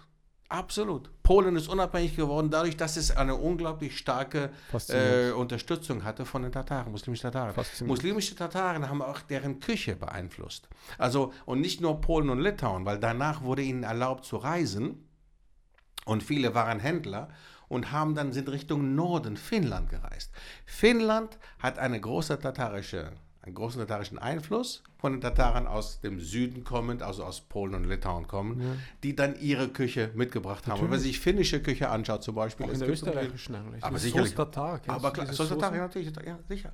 Aber klar. Krass. Aber klar. Solche Natürlich. End- äh, Das muss man sich mal vorstellen. Unglaublich. Da denkt man gar nicht drüber nach. Ich weiß, das sind so Sachen, ich weiß, ich weiß, das ist also faszinierend. Ich sage, das sind, die Sachen sind faszinierend. Und wir müssen als Muslime in Europa lebend uns des, dessen bewusst sein. Wir müssen wissen, dass diese Sachen da bestehen. Weil guck mal, später, sehr viele von uns machen Dauer, stehen am Dauerstand oder wir gehen einfach, wir leben einfach in dieser Gesellschaft, wir werden angesprochen, attackiert sehr oft sogar. Und, ah, ihr Muslime, was habt ihr für Europa getan? Ich habe mal einen Subhanallah. Vortrag gehabt, der hieß, was haben die Muslime für Europa getan? Ich wusste gar nicht, wo anfangen, wo aufhören. Also, wie gesagt, allein schon ne, die Brille, die wir hier tragen, unsere Brillen, hätte es gar nicht gegeben, hätte es keine Muslime gegeben. Hm? Die Kameras, mit denen wir hier das aufnehmen, hätte es gar nicht gegeben. Computer hätte es gar nicht gegeben. Laptops hätte es gar nicht gegeben. Das muss man sich mal vorstellen. Wie anders, wie unterschiedlich die Welt wäre ohne Muslim und islamischen Einfluss. Und wir reden wirklich nur von Technologie in dem Moment. Ich rede nicht vom kulturellen Einfluss. Ich rede nicht von der Renaissance, die dann gekommen ist. Ich rede nicht von dem ähm, ähm, äh, den Einfluss, der später dann gekommen ist. Also faszinierend, unglaublich. Unglaublich. Und ich denke, dass es wichtig ist zu sehen. Also Europa im Allgemeinen wurde beeinflusst vom Islam. Und nicht nur, nicht nur der Süden von Europa, der, den wir oft angesprochen haben, Al-Andalus natürlich und das Osmanische Reich auf dem Balkan, aber auch Osteuropa, Nordeuropa, die Wikinger, da haben wir uns gar nicht drüber unterhalten. Es gab mal eine Zeit, Ibn Fadlan, das war ein Botschafter aus dem, ähm, aus dem Abbasidenreich, aus Bagdad, der wurde geschickt nach Schweden, also damals Schweden, also Skandinavien, und hat ein Tagebuch hinterlassen. Und dieses Tagebuch ist im Grunde genommen die Basis für die Soziologie, die wir heute studieren Wirklich? an der Universität. Er hat im Grunde genommen, was hat er gemacht? Dieser Mann hat einfach nur aufgeschrieben, hat er gesehen, was er gesehen hat, wie sich andere Völker, in deren Augen ein bisschen tiefer stehende Völker, wie sie sich halt ähm, ähm, benommen haben miteinander, dass sie sich nicht gewaschen haben zum Beispiel. All die Sachen So, das er alles notiert, empirisch aufgeschrieben. Empirisch aufgeschrieben, absolut. Und das ist im Grunde genommen eine, eine, eine, eine Basis für unser Soziologiestudium heutzutage. Subhanallah. Unglaublich. Und ich meine, wenn ich jetzt wirklich, also es sind so unglaublich viele Sachen. Während der Zeit von Ibn Fadlan, er hat selber davon berichtet, dass er 5000 muslimische Wikinger begegnet ist. 5000? 5000 muslimische Wikinger während seiner Zeit, das steht in seinem Tagebuch. Und wir, wir glauben seinem Tagebuch, weil auch nicht auch Historiker, nicht muslimische Historiker, gehen eher auf sein Tagebuch zurück, wenn es um die Wikinger geht, als auf europäische Quellen, weil sie sagen, europäische Quellen sind sehr eingängig in ihrem Wissen. Also sehr viele haben sogar sehr viel Lügen erzählt über die Wikinger. Wenn ich dir jetzt sage, was, wenn ich sage, wie, wie denkst du, dass ein Wikinger ausgesehen hat? Er hat vielleicht sogar rote Haare gehabt, so. Okay, aber ich meine, was hat er angehabt? So Leder. Mhm. Und, Helm, äh, was für ein Helm? Ja, dieser Wikingerhelm, der typische. Aber ich kann Was ist, was ist typisch? Genau, was also ist, ein? Metallhelm mit Hörnern. Mit Hörnern. Stimmt nicht. ja, eh. Das ist der Punkt. Das ist genau, das ist, Du das musst ist, mich das bloßstellen. Ist, nein, nein, nein, Entschuldigung, das nein, einfach nur um das, um das deutlich zu sagen. Wir alle denken, und sogar Zeichentrickfilme, ich habe mir damals, ich war, wo ich jung war, habe ich mir damals, wie hieß der? Hagenwetter? Wiki, Wiki, Viking- Wiki der Wikinger. Der starke Mann, genau, Ja. kennst du, siehst du, mashallah. Ja, jedenfalls habe ich mir das damals äh, angeschaut. Ich fand das fas- faszinierend über die Wikinger. Und alle haben natürlich diese Helme mit Hörnern gehabt. Stimmt nicht, das ist europäische äh, Fantasie. Verfälschung, Fantasie von den Wikingern. Das stimmt gar nicht. Also nach, nach, nach islamischen Quellen haben die Wikinger die Helme nicht, nicht getragen. Und man geht eher nach islamischen Quellen, weil die richtiger sind. Also ein typisches Beispiel dafür zum Beispiel. Ne? Ich glaube, diese, diese Episode hat so unglaublich viele Türen geöffnet, so viele Interesse geweckt. Ähm, ich bedanke mich wirklich für deine Zeit, für deine verschiedenen Aspekte aus verschiedenen Blickwinkeln. Du hast heute ist die Definition eines holistischen Podcasts gegeben, aus der geschichtlichen, sozio sozio soziokulturellen, theologischen Perspektive mit einem sehr spannenden Gast, Historiker und internationaler Redner, Autor, Dr. Steff Keris. Ähm, ich möchte dich nochmal recht herzlich oder ich möchte mich bei Allah und bei dir bedanken für deine Anwesenheit. Wir wünschen dir noch wirklich viel, viel Erfolg mit dem Buch. Wir versuchen Danke. auch ähm, da so gut wie möglich ähm, deiner sozusagen Leistung äh, Folge zu leisten. Ähm, es würde mich sehr freuen, wenn wir uns das nächste Mal wiedersehen. Bis Ja. zur nächsten Episode. Inshallah sehen wir uns dann bei der nächsten Episode. Assalamu alaikum wa rahmatullahi wa barakatuh.